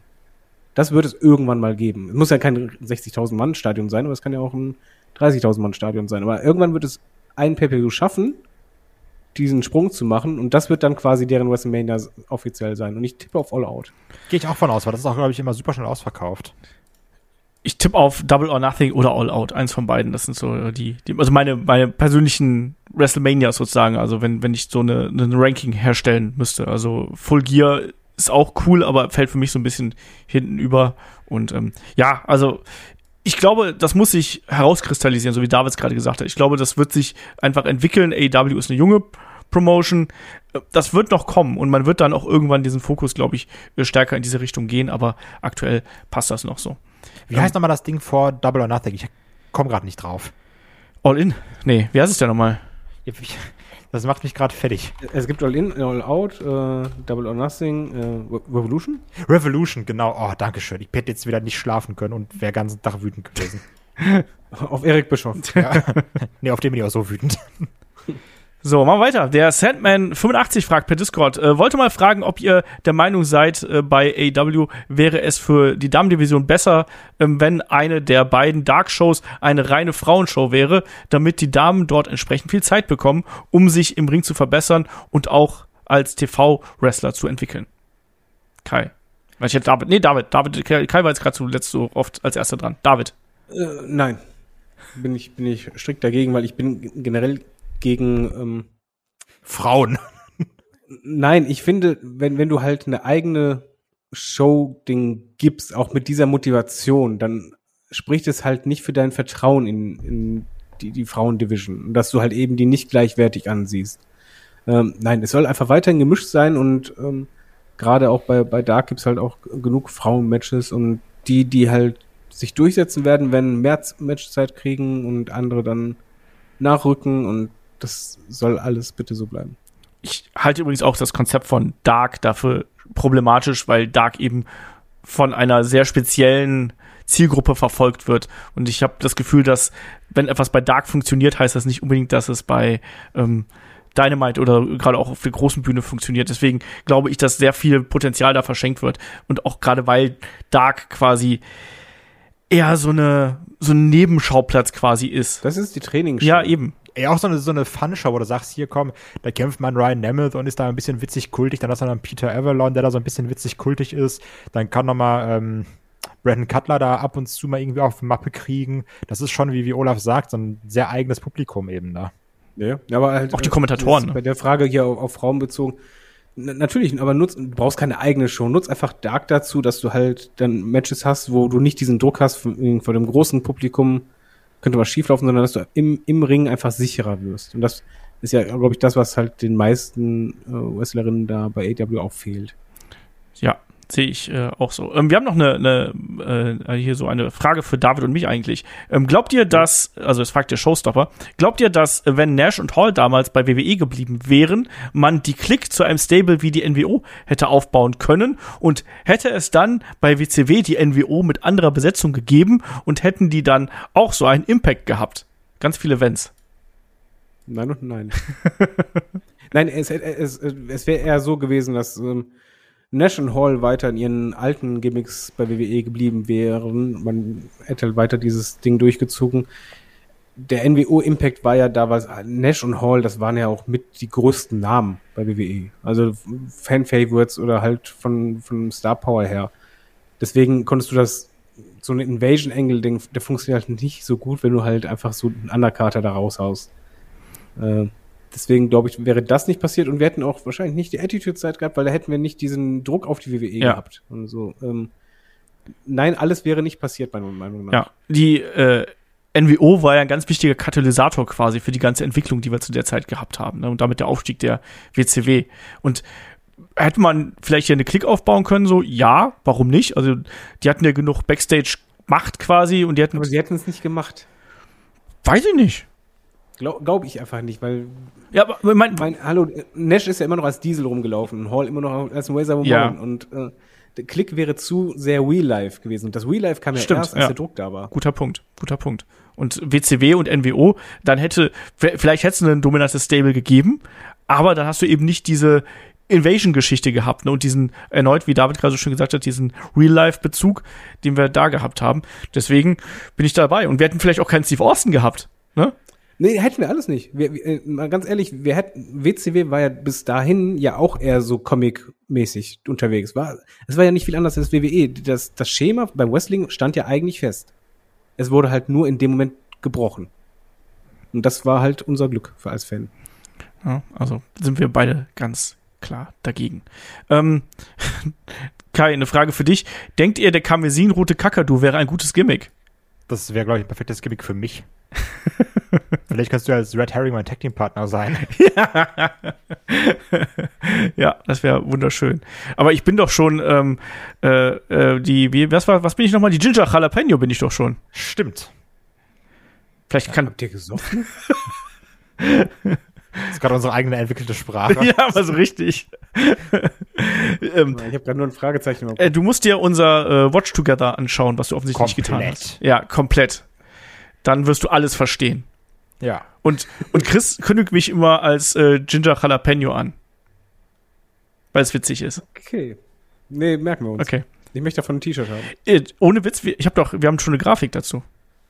Ja, finde ich gut. Mach Hat die äh, Schwester von meiner Freundin gemalt. Ähm, der Ultimate Warrior hat noch ein paar Fragen hier geschickt, die können wir auch relativ fix beantworten, glaube ich. Ähm, zum einen, ähm, hättet ihr gerne am Ende des Jahres so eine Art Insider-Telefonkonferenz mit AEW oder WWE und so weiter, wo man erzählt, was man im Jahr davor eigentlich geplant hatte und warum man es ja dann vielleicht nicht wie oder warum umgesetzt hat. Kai, das wäre schon nett, aber warum sollten die das machen? Ja, natürlich, also klar, natürlich will man immer alles wissen, ne? aber das ist ja auch das äh, Fluch und Segen. Ne? Wir wollen immer alles wissen und wollen auch immer überrascht werden, machen uns viel selbst kaputt, lesen irgendwas und sagen wir, oh, die Überraschung war gar nicht so groß. Also, ne? Das, das ist dieses zweischneidige Schwert. Immer alle Dirt Sheets lesen, dann trotzdem überrascht werden wollen. Ich, ich glaube, es würde uns auch einfach viel kaputt machen, weil wenn halt die, die Quelle offiziell da sitzt, ähm, das Schöne an, an den ganzen Sachen, die wir lesen, ist es einfach dieses, ist da was hundertprozentig dran oder nicht, dieses Spekulieren, weil du halt eben nicht ein offizielles Statement hast und nicht die offizielle Info, sondern über drei Ecken. Und dann musst du jemandem vertrauen und vielleicht ist es doch anders und eine Woche später stellte sich doch raus, nee, ein anderer behauptet was anderes. Das ist doch eher das Spannende. Wenn du auf einmal alles weißt, nimmt es das ganze Mystische da weg. Fände ich spannend, aber ist wahrscheinlich auch ganz gut, wenn das äh, nicht so stattfindet. Ähm, ansonsten äh, wird hier noch gefragt, bezüglich der Bewertung von Shows und Pay-Per-Views, äh, was macht eine 1 Oh ja. respektive eine 6 bei Schulnoten, beziehungsweise 1 oder eine 10 oder eine 1 oder eine 8 bei klassischen Wertungen aus? Also, Ähm, gibt es sowas wie eine perfekte Show, die eine acht Bananen, zehn Punkte, fünf Sterne und so weiter und sonst was äh, bekommen kann? Und was macht das dann wirklich aus? Einmal darf ich da reingrätschen? Ja. Da will ich mir vor Kai dran sein. Ich finde, in der Fragestellung ist ein riesiges Problem, was ich, ich oft sehe und was ich halt nicht ganz verstehe, warum es da ist, aber was halt viel kaputt macht. Wenn es um Wertung geht, um Diskussion, das haben wir auch bei Videospielen. Es gibt dann immer so 10 von 10 und, und Co. Und bei uns hier die Bananenwertung, wenn wir halt, was ich, wir haben ein Pay-Per-View 7,5 geben von 8. Oh mein Gott. Die volle Punktzahl bedeutet nicht Perfektion. In der Schule auch nicht. Eine 1 heißt nicht zwangsläufig, dass das ist Aufsatz, dass das der perfekte Aufsatz schlechthin ist, sondern einfach, dass dieser Aufsatz sehr gut ist oder exzellent ist. Das heißt, das beinhaltet aber nicht, dass das absolute Perfektion ist, weil das gibt es nicht. Wenn es danach geht, darf man eigentlich nie eine Werteskala von 1 bis 10 machen, weil du halt diese maximale Punktzahl nie geben könntest. Weil nichts im Leben ist perfekt. Kein Videospiel. Das funktioniert aber nicht. Du kannst halt nur sagen, wenn ein etwas unfassbar gut ist, unfassbar stark, toll dich unterhält, und zwar ohne Makel für dich selber. Und, und so exzellent ist ein Zelda Breath of the Wild ist für mich absolut kein perfektes Spiel. Ich habe echt viele Kritikpunkte dabei, aber im Endeffekt ist es ein so exzellentes Spiel, dass ich dem auch volle Punktzahl geben würde. Und bei, bei diesen Diskussionen, ja, ich finde, es gibt auch Pay-Per-Views, die können acht Bananen kriegen. Die sind dann nicht perfekt, die sind dann aber exzellent. Das hast du schön erklärt und schön gesagt. Und ihr seid auch für mich zwei Podcaster, die acht Bananen bekommen, obwohl ihr nicht perfekt seid. Aber exzellent. Also das, das, das Weißt du, einfach direkt mal das ist, deswegen haben wir aber auch die Bananenwertung gemacht. Die, also ich finde es auch toll, wie, wie ernst wir jetzt ja auch mittlerweile nach vielen Jahren Podcast auch immer darüber äh, diskutieren. Also die Bananenwertung ist ja dafür da, um zu sagen, Leute, so Ratings sind bekloppt. Das ist alles subjektiv. Die Sache ist ja, selbst wenn ich schlecht geschlafen habe, wenn ich schlecht gegessen habe oder sowas, ne, ich könnte ein Event gucken, das ist vielleicht heute eine 8 von 8. Das ist dann aber in zwei Wochen sage ich nur, ah, ist eine 7 von 8. Also da ist ja auch immer ganz viel, wie ist die Stimmung, wie ist es gerade, bin ich müde, so, gucke ich jetzt live, gucke ich jetzt nicht live, das ist alles immer subjektiv. Deswegen gibt's auch diese ganzen, diese ganzen Gags, oh, Dave Meltzer liebt nur New Japan Wrestling, so weil er immer da die Bananen hochgibt, also die, äh, ja, der gibt ja auch die fünf Bananen von mir Er gibt aus. die Bananen. ja. So weit sind wir ne? gekommen. Also das ist ja alles immer nur subjektiv. Vor allen Dingen, wenn du halt mit dem, äh, mit dem Anspruch rangehst, dass eine volle Punktzahl Perfektion da, äh, darstellen muss, dann guckst du das ja auch dahingehend, dass du, du traust dich ja gar nicht, diese Punktzahl zu geben, weil dann würdest du ja behaupten, etwas ist perfekt. Also Dann ist, dann ist achtest das du ja der noch mehr Maßstab. auf, genau, und, und dann achtest du ja noch mehr auf Sachen oder suchst extra Sachen, die dich stören könnten, damit du eben das nicht machst. Und ich weiß Obwohl auch du noch- persönlich eigentlich denkst, oh mein Gott, das war vielleicht der beste Pay-Per-View, den ich bislang gesehen habe im Leben. Und ich weiß auch noch ganz, äh, also früher dann, wo es noch die Takeover gab, die haben auch immer super hoch abgeschnitten. Die Sache ist natürlich auch, es ist ja viel einfacher bei fünf Matches, wenn dann eins nur halb so gut ist. Ne? Also da, da ist ja der prozentuale Anteil von Stinkern ist ja niedriger. Ne? Wenn dann einer nur so halb so gut ist, sagst du ja, okay, gut, kann man drüber hinwegsehen. Aber wenn dann drei Matches auf der Karte sind, die einfach nur da sind, um da zu sein, ne? dann ist es ja schon viel schwieriger, weil auf einmal sind es nicht 20 Minuten, 30, wo du sagst, ah, die fand ich nicht so gut, sondern auf einmal ist es vielleicht eine Stunde mitten im Pay-Per-View, die du gar nicht so gut fandst. Also, Eigentlich müssten wir mal so eine Excel-Tabelle machen mit dem Stinker, äh, der Stinkerquote. ja, also deswegen, es, es, es gibt jetzt da gar keine Liste, wo ich sagen kann, ah, okay, es gab schon mal Canadian Destroyer, halbe Banane ist schon mal im Sack, CM Punk ist auf der Card, vier Bananen sind schon mal im Sack. Also, ne? Das, ist alles immer ich muss einen Post Podcast mit Olf machen, minus eine Banane. das ist, also wie gesagt, das, Ist auch ein Stinker auf der Karte, weißt du? ja. das ist alles immer Ich situationsabhängig. lasse da den Stinker. Ja, es ist situationsabhängig und ähm, auch unfassbar subjektiv. Also für uns ist eine perfekte Show. Also ich weiß, bei David und mir ist WrestleMania 17 wahrscheinlich die Show, wo wir sagen, wenn ich hier komme. Ja, aber ich hatte auch hier mit, mit Kai einen AEW äh, Pay-Per-View, wo ich einfach, ganz ehrlich, wenn es nur nach mir gegangen wäre, ohne dass ich jetzt sage, oh, die Leute denken dann, das wäre perfekt, hätte ich volle Punktzahl gegeben. Da habe ich, glaube ich, 7,5 gegeben. Ja, ja, ja. Also, ja, es, es, es gibt einfach sowas, wo, ja, wie gesagt, es gibt ja auch Filme, wo ich sagen würde, acht Bananen. Das aber auch weiß, das ist ich liebe das, dass wir nur die Bananen jetzt hier. Also ich weiß auch genau, wie Ja, das. Bananen sind wichtig. Ja, ich mein, weiß. ich finde auch Amazon sollte umstellen auf Bananen. Ich verstehe diese scheiß Sterne nicht. Bananen sind viel effektiver. Ich weiß noch, wie ich damals äh, diesen Gag gemacht habe und das ist daraus, daraus dann ernst geworden. Ne? Wo ich gemeint habe, so, ja, ist doch eigentlich egal, ob jetzt Sterne oder äh, Punkte oder von mir aus eins bis acht Bananen. Und irgendwie ist das dann hier hängen geblieben und seitdem, seit fünf Jahren machen wir das jetzt mit Bananen. Ja, und irgendwann kriegen wir so eine, so eine Fanpost, wo es dann heißt, so, ey, meine, meine Frau hat mich überrascht. So, womit denn? Ja, mit einem Tattoo. Da steht mein Name darunter acht Bananen abgebildet. Was ist ab irgendwann? Ja, unbedingt. Ähm, lasst euch bitte Bananen tätowieren, ganz wichtig. Ähm, mit welcher Wrestling-Persönlichkeit würdet ihr gerne mal ein Interview führen? Egal, ob schon verstorben oder nicht. Ähm, sie wird alle Fragen out of character beantworten. David. Mit keiner, weil ich mich, ich verstehe Englisch sehr gut. Ähm, ich gucke alles auf Englisch, aber ich traue mich nicht, Englisch zu sprechen. Oh, hello, Mr. Stone Cold. Yes, very nice catching. you- Ja, das ist, das ist halt nicht Klingt wie ein lustig, schlechter Asiate. Einfach, ich, ich würde mich halt einfach, ähm, I am David also mir persönlich, mir, mir persönlich wäre es äh, egal, wenn mich jemand anspricht mit halt einem gebrochenen Deutsch, das wäre mir absolut egal. Aber ich hätte, hätte mir wäre es unangenehm halt mit einem Wrestler dann mit ähm, Englisch, wo ich einfach nachdenken muss, was heißt das auf Deutsch, was sage ich jetzt auf Englisch, äh, so reden müsste. Deswegen würde ich halt kein Interview führen. Auch wenn ich halt super gerne die fragen würde. Aber vielleicht gibt es ja demnächst ja, so in fünf, sechs Jahren, da braucht man das nicht mehr, weil die Smartphones das machen. Dann, dann sage ich hier tausend Wrestler. Man kann sich auch mit jemandem unterhalten. Es gibt auch deutsche Wrestler, mit denen du dich unterhalten könntest. Ja, aber die sind alle nicht so interessant. Ach so, okay. Uiuiuiui. Ich meine, es, es wurde ja gerade gefragt, mit welcher Wrestling-Persönlichkeit würdet ihr gerne mal ein Interview führen? Da, da fallen, natürlich gibt es auch Deutsche, wo ich dann sage, jo, aber die kommen halt irgendwie auf Rangfolge ähm, 78 oder so. Okay. Aber wem, wem würdest du gerne mal sprechen, länger Zeit? Wenn du einen Übersetzer bei dir hättest? Ähm, komplett out out of character, HBK. Okay, Ich würde super gerne mit HBK reden. okay. Kai? Ja, Leute, was ist wohl meine Antwort? David, was werde ich jetzt wohl sagen? AJ Styles. Ähm, also ent, entweder Nia Jax Ja. oder, oder CM Punk. Aber ich tippe ein bisschen eher auf Nia Jax. Na, falsch, Natalia. nee, natürlich CM Punk. Also, ne? Ist, natürlich will ich mit dem reden wollen. Und dabei ein Bier trinken, schön provokativ. Ja, also, natürlich CM Punk. ich weiß gar nicht, also wenn, wenn ich so, so, ich, also auf dem Bauch heraus würde ich Bobby Heenan sagen. Ich würde auch mehr, ohne Scheiß, ich würde mich mal gerne mal so zwei, drei Stunden mit Paul Heyman hinsetzen. Ich habe schon ein paar Mal, ich habe schon zweimal mit Paul Heyman ein Interview gemacht, aber ich würde mich gerne mal richtig mit dem unterhalten. Ich glaube, weil dem, dem könnte ich halt stundenlang zuhören, was das angeht. Ähm, Ja. Was haben wir noch? Wir haben, wir haben zwei, zwei kleine Fragen haben wir noch. Wir haben noch, äh, wisst ihr, wo die alten Hausschau-Ergebnisse herkommen? Etwa, äh, also in der Pre-Cage-Match-Zeit. Ähm, wer hat das aufgeschrieben und vor allem, äh, wo haben diese Ergebnisse überdauert, bis dieses, es dieses Internet gab? Also es gibt tatsächlich, teilweise haben das die lokalen Zeitungen äh, aufgehoben und dann gibt es natürlich Archive, wo diese ähm, Geschichten drin landen. Ne? Und es gibt auch tatsächlich Bücher, wo solche Sachen aufgehoben worden sind und wo sowas Man muss nur zurück in die Zukunft 2 gucken, der Alman. der Almanach, ganz genau. Der ist es. Ähm, was haben wir noch? Äh, Wir, wir haben gleich alle durch tatsächlich, glaube ich, ja, ne? Ähm, dann wird noch gefragt, könnt ihr mal einen Podcast über Matchenden machen? Also allgemein, wie ein Match enden kann ähm, und wie das den Verlierern vielleicht schaden kann, siehe Roll-Up of Doom, Fingerpoke of Doom oder so. Oder auch spezielle Matchenden und deren Bedeutung. Fände ich cool. Okay. David?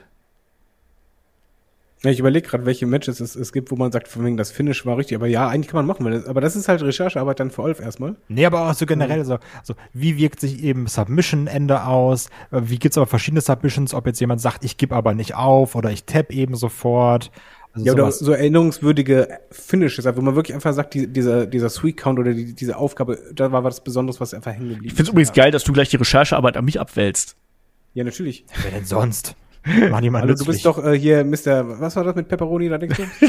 Pepperoni Dadon, ja, ja, so ähnlich. Nein, wer bist du? Was? Ginger Jalapeno. Ginger Jalapeno, ja, siehst du? Jalapenos machen das. Ach so. Okay.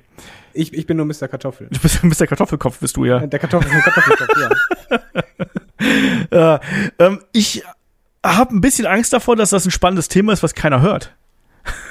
Das, kann- das kann natürlich sein. Das ist so, das ist immer so meine Befürchtung. Wir kriegen ja häufiger mal so Themenvorschläge, die dann so super, super deep sind und super nischig sind, wo ich sage, finde ich gut. Nach- Da muss ich noch einen Twist 20 finden. Minuten hast du alles gesagt. Bitte? Und nach 20 Minuten hast du irgendwie alles gesagt, merkst du, oh, der ist eigentlich nicht Nee, ich denke da eher mal, dass, dass dann viele da- das nicht hören, weil es vielleicht zu nischig ist oder sonst irgendwas. Ne? Und da sagen, ja, nee. Dann, dann machen wir doch einfach, mach, mach mal emotional hier, machen wir richtig, richtig Clickbait, gehen wir mal richtig rein und sagen einfach so, so die schockierendsten Wrestling-Finishes oder Finishes der Wrestling-Geschichte oder so. Da können wir reinbauen. Hauptsache immer Superlative. Das klickt sich. Und Am Ende muss, muss wer Bei die, wollte ich gerade sagen, bei diesen super, bei diesen Match-Finishes musste Ric Flair weinen. Mit jedem. bei jedem. Bei jedem. bei diesen Matchenden blutete John Moxley. Bei jedem. ähm, ich glaube, damit sind wir durch, oder? Nee. Ein, einen habe ich noch mal. Was, ich habe noch, ich habe noch, ich habe noch eine zu All Japan, aber ich glaube, da habt ihr beide keine Ahnung von. Was haltet ihr vom äh, Produkt, was All Japan damals geliefert hat? Ich liebe die Intensität des Kings Road Styles und finde es erstaunlich, wie gut das Wrestling damals war. Hat einer von euch beiden schon mal All Japan geschaut? Hab ich nie Ich habe Japan noch nie gehört. Jetzt, jetzt, jetzt kommt Olf einfach jetzt wieder, ja, Trading, weißt du, hat die 48 Videokassetten, war richtig gut und der und der Wrestler. Komm, hau raus. Nee, gar nicht. Äh, also da bin ich auch jetzt nicht so äh, intensiv drin. Also Kings Road Style ist ja wirklich ein, ein ganz äh, alter Wrestling-Stil quasi, ne? Also wirklich so äh, sehr weit zurück. Aber natürlich ist All Japan schon richtungsweisend äh, gewesen, was Wrestling-Stile angeht. Also ähm, sowohl was äh, das Cruiserweight Wrestling angeht, wir haben letztens noch einen Podcast über Dean Malenko gemacht, der auch viel bei All Japan gewrestelt hat, als auch was was ein Strong Style quasi angeht. Ne? Also das ist schon eine ja eine große Nummer gewesen einfach. Und da war man einfach dem anderen Wrestling wirklich äh, einen Schritt voraus, ne? Muss man sagen. So, was hast du noch für einen? Habe ich einen übersehen? Äh, der, der Obikun fragt via Discord, Ach so. wer ist für euch der heißeste Superstar im Moment? Oh. Ähm, Olf. Nee, so heiß finde ich den nicht. Ginger Jalapeno, wenn schon. Das ist mega heiß.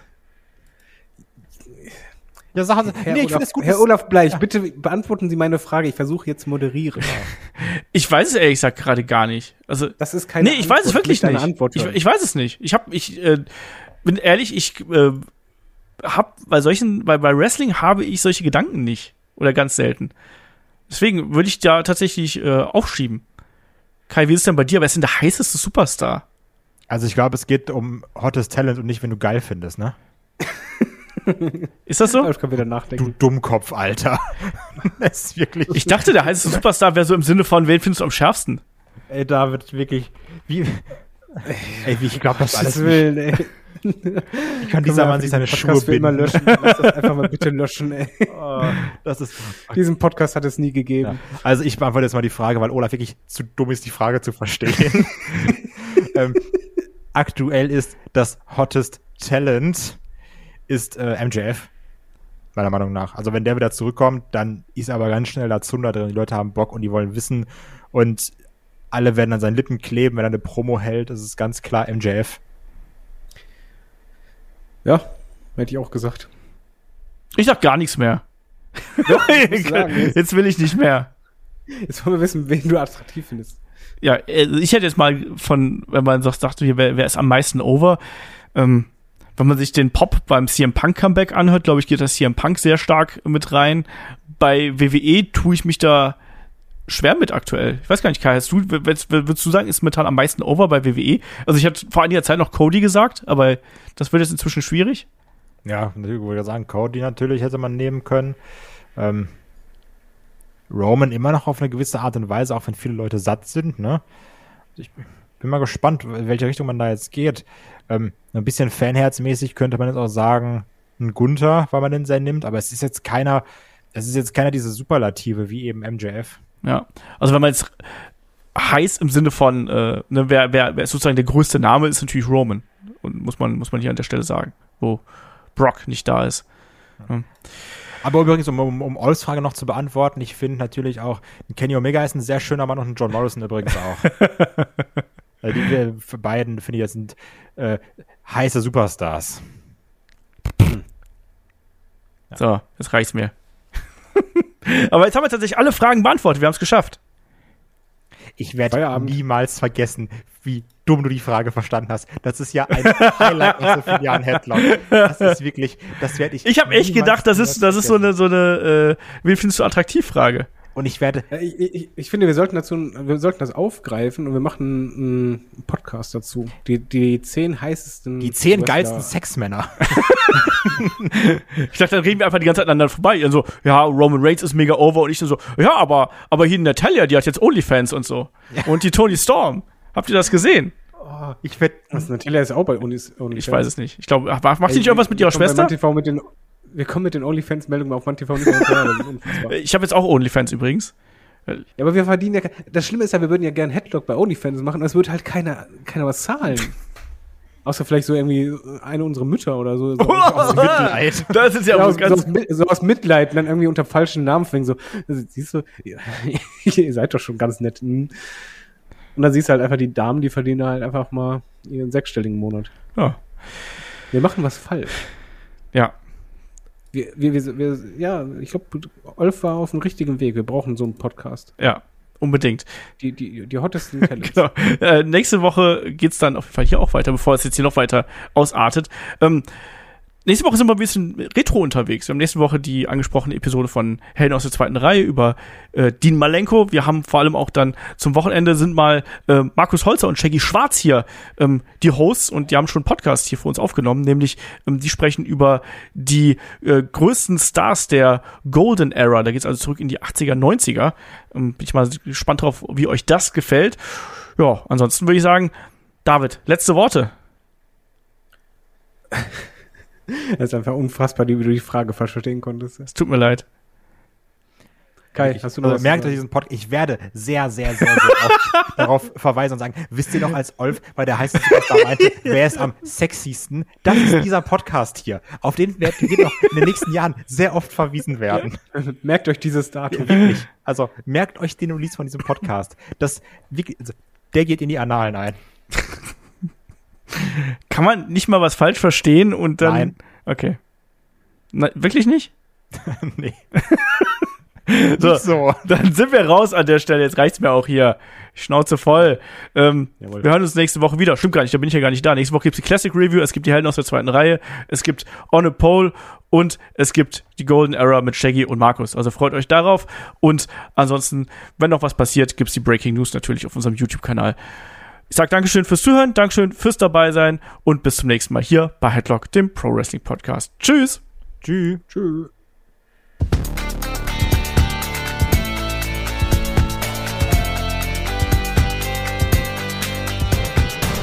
Headlock, der Pro Wrestling Podcast.